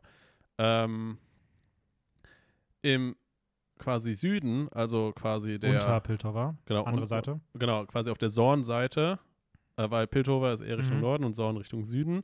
Und quasi südlich der quasi andere Art Kontinent, äh, dort existiert ähm, Shurima hauptsächlich, als größtenteils als Reich. Shurima ist ein bisschen angelehnt so an das alte Ägypten. Ähm, ergibt auch geografisch wieder genau, Sinn. ergibt ge geografisch Sinn, genau, dass es halt im Süden deutlich wärmer ist. Hauptsächlich ähm, Sanddünen äh, und ähm, Shurima ist ein, ich sag mal, also wirklich, wenn man, man kann schon sagen, dass das sehr stark orientiert ist, wirklich an dem alten Ägypten. Das heißt, es war vor 5000 Jahren ungefähr mal ein verdammt großes, mächtiges Reich und ist aber dann nach einem heftigen, riesigen Kampf ein bisschen mit dem mit The Void. The Void in dieser Welt ist quasi so ein bisschen das Böse, was äh, durch die Watcher immer wieder initiiert wird. Ähm, die Watcher, wie gesagt, diese, diese böse, übermächtigen Gottwesen, ähm, die haben quasi ein bisschen The Void sich, wenn ich sage, man entwickelt hat oder ausgedacht oder sowas in die Richtung. Und die versuchen sie immer über so Risse in der Welt von Runeterra so ein bisschen auf die Welt loszulassen mhm. und versuchen so ein bisschen da das Leben auszulöschen sozusagen. So, das ist so ein bisschen der Hintergrund von The Void. Und es gab mal einen riesigen Konflikt, riesigen Kampf, wo ähm, quasi so Void-Wesen auf Runeterra losgelassen wurden mit ein paar Umständen, bla und sowas. Also da muss man jetzt nicht zu tief ins Detail gehen. Äh, und das war halt quasi zu den Hochzeiten von Shurima. So, und da gab es halt einen, einen heftigen Kampf sozusagen und Shurima hat das gewonnen aber im Nachhinein äh, ist quasi das komplette Land komplett zerstört worden. Das heißt, es sind größtenteils nur Runen, die, äh, Ruinen, die aktuell existieren in Shurima und nur noch eher so Nomaden, Sandvölker, die sich so ein bisschen halt verteilen, aber halt eigentlich keine große Stärke mehr besitzen. So, das ist okay. ähm, genau, das ist so ein bisschen der südliche Teil. Es gibt dann noch mehr Orte, die sind. Ich würde gerade sagen, ich glaube, ähm, ich glaube, wir lassen das mal so. Ja, ähm, ganz kurz, es, es, gibt noch eine Sache auf jeden Fall, die erwähnt werden muss. Es gibt noch Ionia. Das ist quasi ähm, ein eher mit, mit der Natur verbundenes Volk, kann man so sagen. Das sind eher mehrere Provinzen, die sind aber. Die Elfen. Ja, nicht, nicht direkt, aber kann man ich schon. Naturverbunden gehört und, war, und Iowa, das klang auch direkt wie. Ja, kann man, kann man ganz grob so sagen, aber sind ein bisschen wahrscheinlich. Ähm, sind halt sehr mit Energie verbunden, das heißt, die halt auch mit der spirituellen Welt in irgendeiner Form verbundener sind. Ähm, die Elfen. Genau. ganz, ganz grob vielleicht so gesagt, genau. Aber die sind nicht auf diesen beiden Kontinenten, mhm. sondern durch eine große Meerenge quasi ganz weit im Osten, irgendwo auf so einer Inselgruppe quasi. Genau. Und die gelten als extrem mächtig auch, weil sie halt, wie gesagt, mit dieser spirituellen Welt in irgendeiner Form verbunden sind. Ähm, und es kann auch gut sein, dass, dass es in Zukunft, ich weiß jetzt nicht genau, ob das davor oder danach schon stattfindet, weil von der LOL-Lore, sage ich mal, von der Geschichte, äh, gab es einen heftigen Krieg auch zwischen Noxus und Ionia. Es kann aber sein, dass das halt schon im Nachhinein jetzt stattfindet, das heißt, dass Arcane, dass es diesen Kampf schon gegeben hat, weil mhm. diesen Kampf hat Ionia quasi verloren und deswegen, ähm, weil sie waren auch mal ein größeres Reich und sind dann eher aufgesplittet in so kleinere okay. Provinzen und die versuchen sich jetzt wieder, gibt es unterschiedliche Interessen, ein paar wollen sich wieder zusammenfinden und gegen Nox Noxus wieder äh, quasi einen Schlag ausholen, so. Aber da gibt es halt unterschiedliche Meinungen, weil Leute auch meinen, also, oder Wesen, sag ich mal, aus der Ionia meinen, dass sie das halt nicht machen wollen. So. Okay. Also, was man so, ich, ich versuche mal in meinen Nicht-Kenner-Worten ja. zusammenzufassen, was man sagen kann, ist, ähm, es gibt auf jeden Fall eine riesige Welt. So, wir haben nur einen kleinen Ausschnitt gesehen, ja. aber einen Ausschnitt, der auch einen gewissen Stellenwert hat, weil er so gewisserweise auch so als Schnittstelle funktioniert genau, kann, deswegen genau. auch ein guter Anfangspunkt ist. Ja. Ähm, es gibt große Kriege, die Handlung geht über mehrere tausend Jahre, ähm, viele Interessen, selbst in den einzelnen Völkern unterschiedliche Interessen. Ja, ja auf jeden Fall. Ähm, da kann also noch viel kommen. Äh, woran ich direkt gerade denken musste, ist, ähm, ja, ich würde eigentlich fast sagen, ich würde dazu gerne zu mehreren Sachen einfach mal einzelne Folgen machen ähm, weil ich finde die Welt super interessant und ja. ich, äh, man kann sich auch noch eigentlich sehr gut in die einzelnen dann deswegen, teilweise Orte also, und auch in einzelne Figuren genau, und sowas. Genau, ähm, nochmal reinlesen. Das ist irgendwie viel zu schade, da jetzt das alles nur so durchzurushen. Ähm, das kann man sich vielleicht mal fürs neue Jahr mal vornehmen und da mal in einer gewissen Regelmäßigkeit ein bisschen was zu machen. Also ich hätte auf jeden Fall Bock drauf. Ja. Ähm, da kann man noch ein bisschen ausführlicher dann über die Geschehnisse reden, über die Orte reden, über die Figuren reden. Ich würde sagen, wir machen jetzt mal so einen ähm, kleinen, auch wenn wir eigentlich fast schon bei der Zeit voll sind, ich würde sagen, wir machen jetzt die letzten Minuten nochmal so mit ein paar Spoilern auch zu der ersten Staffel. Mhm. Das heißt, alle Leute, die es bisher noch nicht gesehen haben, ähm, auch nicht entscheiden nach dem Motto, ach, ich werde es eh nicht gucken, ich höre jetzt trotzdem zu. Nein, wenn ihr es nicht kennt, dann schaltet jetzt ab, schaut's erst und ähm, schaut es auch, weil es, Einfach gut ist. ihr seid nicht cool, nur weil ihr gegen den Trend schwimmt. Das ist so nein. Aber ähm, nee, schaltet jetzt bitte aus. Ähm, wir würden jetzt nämlich mal die gesamte erste Staffel dann auch spoilern. Das ist jetzt auf eure Verantwortung. Ähm, Ja, wir überziehen einfach ein bisschen, das ist schon Ja, okay. ja. Ähm, okay, also ab jetzt Fu- Full Spoiler. Äh, let's go. Ähm, also ich muss sagen, Jinx, Jackpot. Also diese Figur hat mich nachhaltig so umgehauen. Ich glaube, es ist eine meiner neuen Favorite-Figuren in aus den letzten Jahren aus irgendeinem Produkt. Wenn mich jemand fragt, ikonische weibliche Rollen, sage ich ab jetzt Vi und Jinx. Ich finde beide als Schwestern so Ja. geil inszeniert. Ähm, Da muss, man, da muss man nämlich auch sagen, und da will ich mal ganz kurz ansetzen, das ist, glaube ich, auch wahrscheinlich mit die beste Idee gewesen für Riot selber, also für die dahinterstehende Mhm. Firma, äh, dass sie als, als quasi erste Geschichte, um überhaupt in diese Lore von League of Mhm. Legends in irgendeiner Form reinzugehen, dass sie diesen Konflikt zwischen diesen beiden Schwestern genommen haben. Weil ich glaube, es gibt wahrscheinlich keine besseren Figuren überhaupt in, Mhm. in League of Legends, äh, um so einen einmal menschlichen Konflikt in irgendeiner Form in den Mittelpunkt zu stellen. Das heißt, einfach der Konflikt zwischen zwei Schwestern, die gleichzeitig so unglaublich faszinierend sind. Gleichzeitig aber auch diese gesellschaftliche Thematik zwischen Piltover und Zorn von Verkörpern. Oberschicht und Unterschicht. Ähm, gleichzeitig so unfassbar kreative, un unterschiedliche Figuren, die in diesen beiden Städten oder Stadtteilen in irgendeiner Form aufeinandertreffen. Ähm, ich glaube tatsächlich, dass das wahrscheinlich so der Geniestreich auch davon ist, weil er so gut in die aktuelle Zeit reinpasst ja. und es trotzdem so menschlich und am besten so die Herangehensweise eigentlich ist, dass, dass der Zuschauer sich damit so verbunden fühlt. Ja, voll. Äh, ganz kurz, ähm, Ja. bitte keine, keine, also hast du jetzt eh nicht gemacht, aber nur nochmal der Erinnerung. Äh, lass mal versuchen, nicht irgendwas zu den äh, in Arcane relevanten Figuren zu sagen, was noch in der Lore bei denen Ja. noch kommen könnte. Weil Ja, Leute, ja, die jetzt Arcane schon. geguckt haben ähm, und auch so, was man jetzt aus der ersten Staffel interpretieren kann, das ist doch voll okay, Mhm. aber nicht irgendwie vorwegnehmen, was da vielleicht noch an großen. Sachen kommt. Falls es da was gibt, keine Ahnung, ob es das doch der Fall ist. Was mich interessieren würde, ist, ähm, ich habe mich da gar nicht so viel mit beschäftigt, weil ich auch diesen Blick behalten wollte von einer Person, die sich nicht so krass mit auskennt.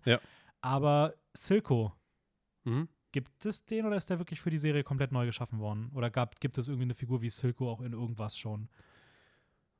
Weil das würde Ähm, mich mal interessieren, also ob sie auch Figuren, große Figuren, sage ich mal, Komplett sich ausgedacht haben. komplett sich ausgedacht haben. Puh, da bin ich jetzt leider ein bisschen überfragt. Also ich kann dir definitiv sagen, dass er als Champion in der Form noch nicht existiert. Okay. Ähm, es gibt eine Theorie, dass Ja. er eventuell eine andere Figur sein könnte. Ich glaube, das glaube ich aber nicht. Genau, das würde ich jetzt auch mal ausklammern, davon Ähm, habe ich auch gehört, aber ähm, würde ich jetzt auch mal rausnehmen. Ich müsste mich noch mehr in die Lore tatsächlich reinlesen, ob er irg irgendeiner Form Okay. erwähnt wird oder ob er jetzt nur für diese Serie. aber unabhängig davon ist davon es wurde. zumindest, wenn es ihn, wenn es ihn schon geben sollte, auch eine super kleine Figur, die, weil die ja krass ausgearbeitet ist hier. Also ja, ja, ja. vielschichtig, gut Ja, eingebaut.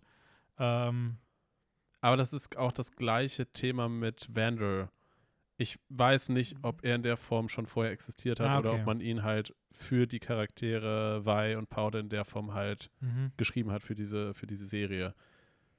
Ähm, weil es gibt zum Teil schon oder gab es auch schon vor der Serie bestimmte Charaktere, die, ähm, ich sag mal, einfach nur als, als Nebenfiguren in Geschichten halt aufgetaucht sind. Ja, äh. Love Interest oder Familie oder weiß nicht was für bestimmte Champions. Ähm, Gerade zum Beispiel eventuell auch äh, ein, ein, ein Charakter, der vielleicht auch in der zweiten Staffel kommt, Camille, Mhm. ähm, ist halt ein, ein, ein Champion, der schon existiert in der Form, der auch in, in Piltover eigentlich existieren soll.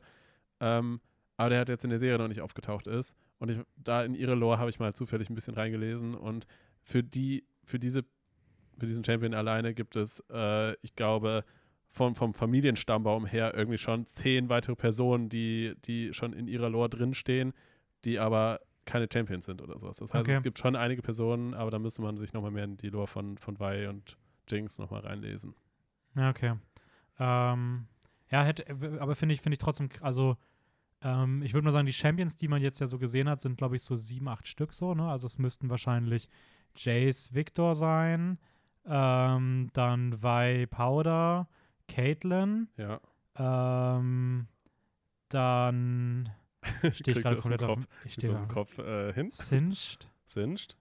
Ist auch ein Champion, oder? Ja. Ähm, ich weiß nicht, was mit. Zwei, glaube ich, fehlen noch. Ich weiß nicht, was mit.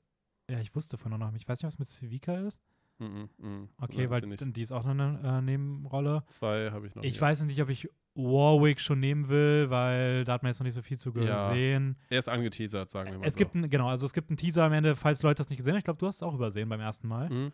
Ähm, es gibt in der letzten Montage eine Szene, wo man ähm, Singed sieht. wo man Singed sieht, der dieser Wissenschaftler-Dude, nenne ich ihn jetzt einfach mal, Ja. der ja auch so geil auf Mutation ist und der guckt irgendwo hoch und sieht ähm, potenziell Vander ähm, dort hängen, hängen, genau. der Schon eine ähm, Kralle hat. der schon eine Kralle hat und der Ja. auch, ähm, wenn man das einmal weiß dann und darauf achtet, der auch immer wieder angeteasert wird, dass das in Richtung Warwick geht. Ja. Warwick habe ich vorhin das erste Mal ein Konzeptvideo zugesehen. Eine Werwolf-ähnliche, ich finde, der sieht aus wie ein Werwolf, also ich bleibe dabei auch. ja, ja. Äh, Werwolf-ähnliche Figur, böse Figur, bluthungrig. Ähm, genau, die von Shimmer infused ist. Das heißt, Shimmer ist diese Droge, Droge, ja. die Singed selber entwickelt hat. Die ist bei Warwick aber nicht mehr pink, ne? Die ist da schon so grünlich Genau, irgendwie. ja, ja. Ähm, ich habe auch, du meinst irgendwas mit The Void, da gibt es ja irgendwie diese Gedanken, ob ja ob- Shimmer, ob The Void Shimmer- zusammenhängen. Genau, genau. Aber das ist auch mal was für, vielleicht für ein anderes Video. Ja. Äh, anderes Video, klar. ähm, für, für eine andere Zeit. Ah, Ich habe gerade das Gefühl, der Fuchs guckt mich an. Raphael hat hier so ein komisches Fuchstierchen irgendwie habe ich gerade Blickkontakt gekriegt und das war komisch. Okay, für alle Ähm, ganz kurze Aufklärung. Ich habe keinen Fuchs. Das ist auch kein kleines Tier. Das ist ein Kuscheltier. Ah, Echo ist noch einer. Echo? ist noch einer. Ja. Und den Jordel hast du noch nicht genannt. Nee, Heimerdinger ist ein Champion. Ja, Ach krass, da habe ich gar Natürlich. nicht mit gerechnet. Lol, echt? ja. Ach, wie witzig ist das denn? Deswegen meinte ich auch, als wir letztens mal drüber geredet hatten, da, den hätte ich deswegen- als letztes, ich wäre alle anderen gerade durchgegangen. nee, deswegen meinte ich auch, dass es, dass es absichtlich wahrscheinlich so geschrieben ist, dass er überleben soll. Also, dass er halt aus dem Rat rausgewählt wurde, weil, weil er halt so eine Ah, ja, wichtige ja. Figur ist. Ja, okay. Interessant.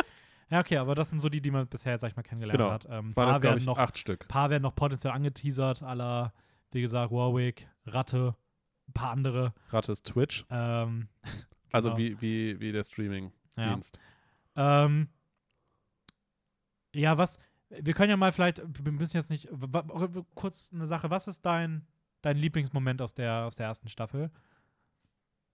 So, wenn du was sagen müsstest. Ähm, oh, mein Lieblingsmoment. Also, Ich habe zwei. Weil ich finde, eine Frage, wenn man mich nach einem fragt, antworte ich immer mit zweien. also ganz klar muss man natürlich sagen, diese Endmontage mit dem Song ist einfach pure Gänsehaut. Also, Voll. Das wäre ähm, auch einer bei mir der beiden. Also ich finde der Endshot mit auch der blauen Rakete Ja. vor dem roten Mond, Alter. Ja. Puh, ey. Hui, hui, Ja. hui. ähm, Übrigens, by the way, okayer Cliffhanger. Heftiger Cliffhanger. Ja. Richtig heftiger Cliffhanger. Aber geiler Cliffhanger. Und ich kann auch sagen, warum. Weil zum einen, es macht Lust auf mehr. Hm? Ich habe ja nämlich mal gesagt, dass ich hasse es, wenn Serien so krampfhaft Ja. Aber das, ich finde, das machen sie nicht, nicht. aber es ist nicht krampfhaft. Sie machen es hier nicht und sie, sie hören am richtigen Moment auf, um die Geschichte der ersten Staffel zu Ende zu erzählen. Weil diese ganze Geschichte dreht sich um den Konflikt zwischen zweier Figuren und dieser Konflikt wird in dem Moment des Schusses eigentlich auserzählt.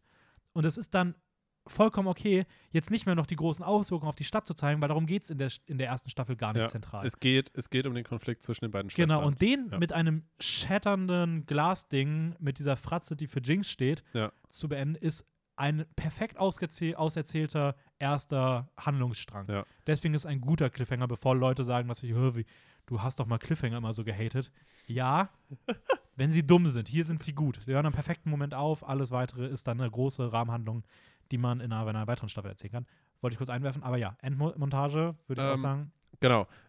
Und ich muss auch einfach sagen, also einmal definitiv ist es emotional auch richtig heftig, finde ich, die dritte Folge.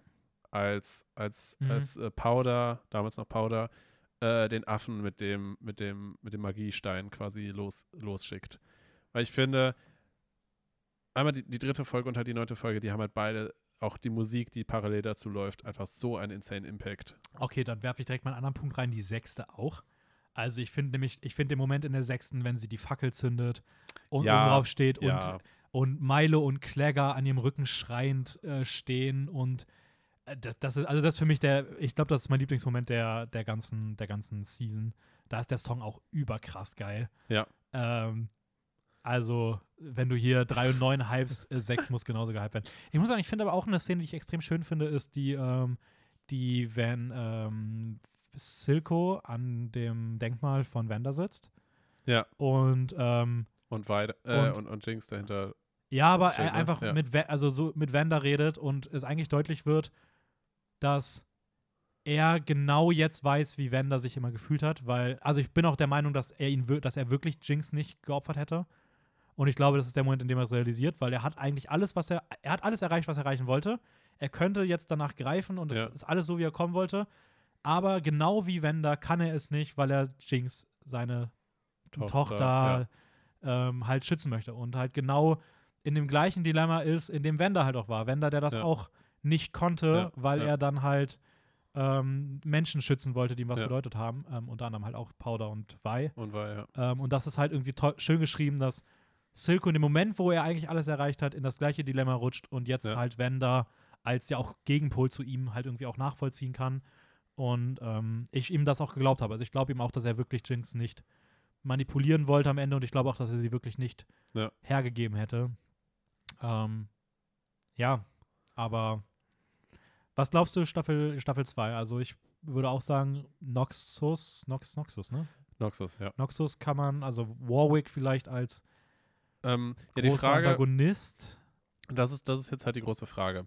Weil ich würde mal behaupten, Warwick, ja, ist die schwierig, ob Warwick als der große Antagonist aufgebaut wird oder ob das halt eher eine Parallelhandlung wird. Ja, Ähm, die große Frage, die man sich jetzt eigentlich stellen muss, ist, ähm, das, ganz, was- das, das Schwierige dabei ist, diese Frage zu stellen, ist, dass man gar nicht weiß, wer in diesem Rat alles drauf geht. Weil das ist auch schon die erste ja, Relevanz, ja, weil ja, wenn du jetzt eine riesige Theorie aufmachst und dann stirbt einfach eine relevante Person dafür durch diesen Anschlag, Ja. ja, okay, goodbye. So. These egal. definitiv. Ähm, Ähm, die, was glaubst du denn vorweg, was glaubst du denn, wer in dem Rat, wenn Victor ist gar nicht oben, oder? doch, der war auch da drin. Der war auch da drin? Okay. Also alleine das einfach, weil ich weiß, dass Victor definitiv noch eine Charakterentwicklung hat, Mhm. da kann er nicht draufgehen. No. Finde ich, fühlt sich auch, no way. also seine Figur fühlt sich Ja. auch ganz am Anfang erst an. Außer es gibt eine andere Möglichkeit, weiß ich nicht, dass er beinahe drauf geht oder sowas und dann halt in Ja, irgendeiner gut, aber Form dann ist er trotzdem nicht drauf. sich komplett also, transformiert. Ja, ich glaube auch Victor, genau, würde ich auch Genau, sagen. also, also Victor hat definitiv noch eine Charakterentwicklung. Ähm, Jace an sich hat zumindest von der Entwicklung, bis er halt zu diesem, ich sag mal, Champion wird, den man halt Mhm. aus den Spielen kennt, hat er an sich keine Charakterentwicklung mehr. So, weil in den Spielen hat er einfach nur den Hammer und den hat er schon. Es ist halt interessant, weil ich würde es eigentlich fast gut finden, wenn man sogar den Weg geht, dass Jace es nicht überlebt. Weil, wie gesagt, ich finde zum einen, die Figur fühlt sich eh schon fast fertig an. So. Mhm. Und ähm, es wäre halt auch für LOL-Spieler, glaube ich, ein Zeichen, hey, Ja, Charaktere äh, können Charaktere draufgehen, können ja. draufgehen. So, und das finde ich würde wichtig sein. Es fühlt sich für mich aber eher danach an, als ob Mel draufgeht, Ja, glaube ich auch. ähm, um Victor damit auch weiter in diesen Konflikt zu treiben, auf welcher Seite er wirklich steht. Ja, Und Jace. genau, meine ich Ja. ja. Jace, auf welcher Seite er wirklich steht. Und man damit auch dann diese Noxus-Handlung lostreten könnte, weil ja auch die Ja. Mutter da ist Ja, und so weiter. definitiv, Und definitiv. ähm, die ja auch diesen Hass schüren wollte. Würde halt mehr Sinn ergeben. Man könnte natürlich auch machen, dass beide sterben. Ja, So. Ähm, ich, ich glaube tatsächlich auch, dass Mel draufgehen wird, weil einerseits ähm, die Rakete fliegt durchs, durchs Fenster und Mel sitzt am nächsten zum Fenster. Aber sie könnte natürlich auch von irgendwem, ge- könnte sich für sie opfern. So. Ja, glaube ich aber nicht. Es könnte. Ich finde halt, ich muss ja sagen, ich finde inszenatorisch ist es mir fast so auffällig, als letztes Mail zu zeigen, wenn sie wirklich stirbt. Also das ist irgendwie so, ich weiß nicht, ob sie es dann, ja, gut. ob sie diesen Shot nochmal gemacht hätten, dass man es so von ihrer Reflexion sieht, um sie so in den Mittelpunkt zu rücken, wenn du sie wirklich töten willst. So. Also ich, ich, das Hm. ist so naheliegend. Weißt du, die Leute sagen nämlich genau dann so, ja, die stirbt ja safe, weil die da saß. Und das wirkt irgendwie wie auf so eine falsche, so wie auf eine falsche Fährte Ja. gelockt. So. Die- Aber also, genau, worauf ich eigentlich hinaus wollte, also eine große Frage, die sich halt stellt, ist, ähm, was genau der Fokus für die zweite Staffel sein wird. Weil, ich sag mal, der Konflikt zwischen Vi und Jinx per se wurde eigentlich auserzählt. Eigentlich. nee, ich ähm, glaube, der geht aber weiter. Also ja. ich glaube, da spinnen sie was sehr Natürlich, Eigenes. natürlich, natürlich. Das wird auf jeden Fall weitergehen. Aber ich, ich meine halt in dem Sinne, dass halt das jetzt halt auf dieses Finale halt rausgelaufen ist. Und äh, Jinx an sich, vor allem weil sie halt diese Rakete abgeschossen, abgeschossen hat, der Konflikt wird ja weitergehen. Mhm. Auf jeden Fall. Ähm, dann ist natürlich die Frage, ja, in dem Rat, wer wird da alles draufgehen? Ähm, und halt die große Frage jetzt, will man hauptsächlich den Konflikt weiter in Piltover und Zorn weiter zeigen? Oder baut man jetzt in, in der Form etwas Neues, also in irgendeiner Form etwas Neues auf und erzählt jetzt irgendwie aus Noxus Seite in irgendeiner Form etwas. Aber also ich glaube schon, dass, dass Arcane so bleibt, aber ich würde mir eigentlich hoffen, so, dass sie mehr Orte mit einbauen. Also dass es jetzt mhm. mehr in die Welt geht in der zweiten Staffel. Dass es immer so Parallelschnitte gibt. Ja, das ist einfach, dass man, ja. dass die Figuren sich halt aufsplitten so ein bisschen ja. und äh, man dann halt mehr sieht und diese Welt sich halt weiter erschließt, weil ich glaube, das ist, also das Worldbuilding ist halt insane geil bisher. Ja, ähm, ja aber ich würde auch sagen, also ich würde auch behaupten, dass dieser kriegerische Gedanke mit Noxus und dieses größere Übel, was außerhalb der Stadt dann ist, dass das halt jetzt mehr fokussiert wird. Mhm. Ähm, natürlich könnte es auch in Richtung Bürgerkrieg gehen und da würde wahrscheinlich dann so eine Figur wie Warwick beispielsweise natürlich deutlich präsenter ja, sein. Das ja. ist halt die Frage. Singed auch. Echo und Heimerdinger, wie kommen die mit rein? Das könnte ja. halt wieder diesen, diesen politischen Gedanken sein, dass man auch aus Zorn aufbautechnisch mehr machen kann, also dass es halt aus diesem armen Ding rausrutscht. Ähm, äh, Singed, was wird der einnehmen so? Ähm, das ist halt super spannend, weil ich glaube, da steckt halt Potenzial für viele Staffeln drin. Und mhm. was jetzt genau der Fokus schon in der zweiten ist, ob man dann sagt, man behandelt eher jetzt erstmal noch so diesen Verfall von Arcane, äh, ja. äh, von Arcane, von, von Piltover und ja. Zorn, diesen aufbauenden Krieg da und den politischen Neuaufbau und die Konflikte dort und teasert halt Noxus eher immer weiter an. Für dann potenziell eine dritte, eine dritte Staffel. Staffel ja. Oder ob man jetzt in der zweiten schon voll auf diesen Noxus-Konflikt geht und den Rest halt so als Auswirkungen nebenbei erzählt, ja. die dann irgendwann weiter hochkochen also können. Also ich, ich, kann, ich kann mir gut vorstellen. Oder macht man einfach direkt beides. ja, ich kann mir wie gesagt gut vorstellen, dass das Piltover und Zorn, dass jetzt halt dann die Auswirkungen halt einmal von dem Raketeneinschlag in irgendeiner Form auf jeden Fall eine Rolle spielen. Ja, eine Rolle spielen wird wahrscheinlich beides ja, so. Ne? Also. Ja, aber ich meine jetzt halt in der Form, dass das trotzdem als, als Hauptkonflikt weiter genutzt wird. Aber ich kann mir sehr gut vorstellen, dass Noxus in der Form, das heißt gerade halt Mels Mutter, weil sie ist ja, ist ja da, ähm, dass quasi ihr politischer Einfluss, das heißt mhm. der Einfluss von Noxus auch auf Piltover und Zorn, dass der eine sehr zentrale Rolle spielen wird. Weil ich glaube, dass dieser Einschlag von Jinx Rakete wahrscheinlich mit der Auslöser dafür sein wird, dass Mel bzw. Noxus sagt, okay, hey Leute, hier ist gerade absoluter Chaos, wir übernehmen jetzt die Kontrolle. Mhm. Das kann ich mir sehr gut vorstellen.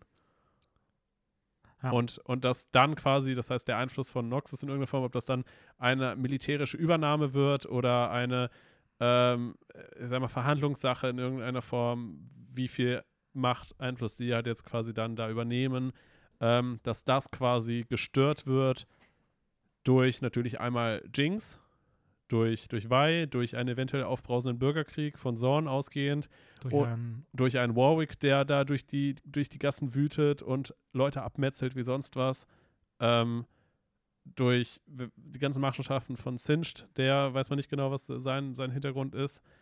Ähm, und da mischen dann natürlich dann noch mehrere Parteien. Und potenziell auch noch weitere neue Figuren, genau. aber die brauchen wir jetzt nicht alle ja, führen. Genau. Ähm, ja, ich würde sagen, mit diesen ganzen Möglichkeiten, äh, mit Blick auf die Uhr, ich habe auch wirklich Hunger.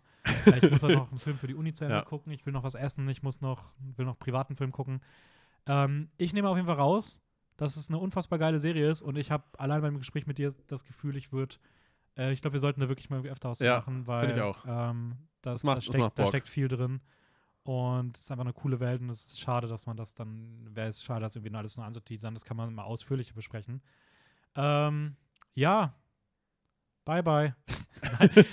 nee, äh, folgt uns bei Instagram, filmjoke-wien. Nächste Woche geht's weiter. Wir beide wieder.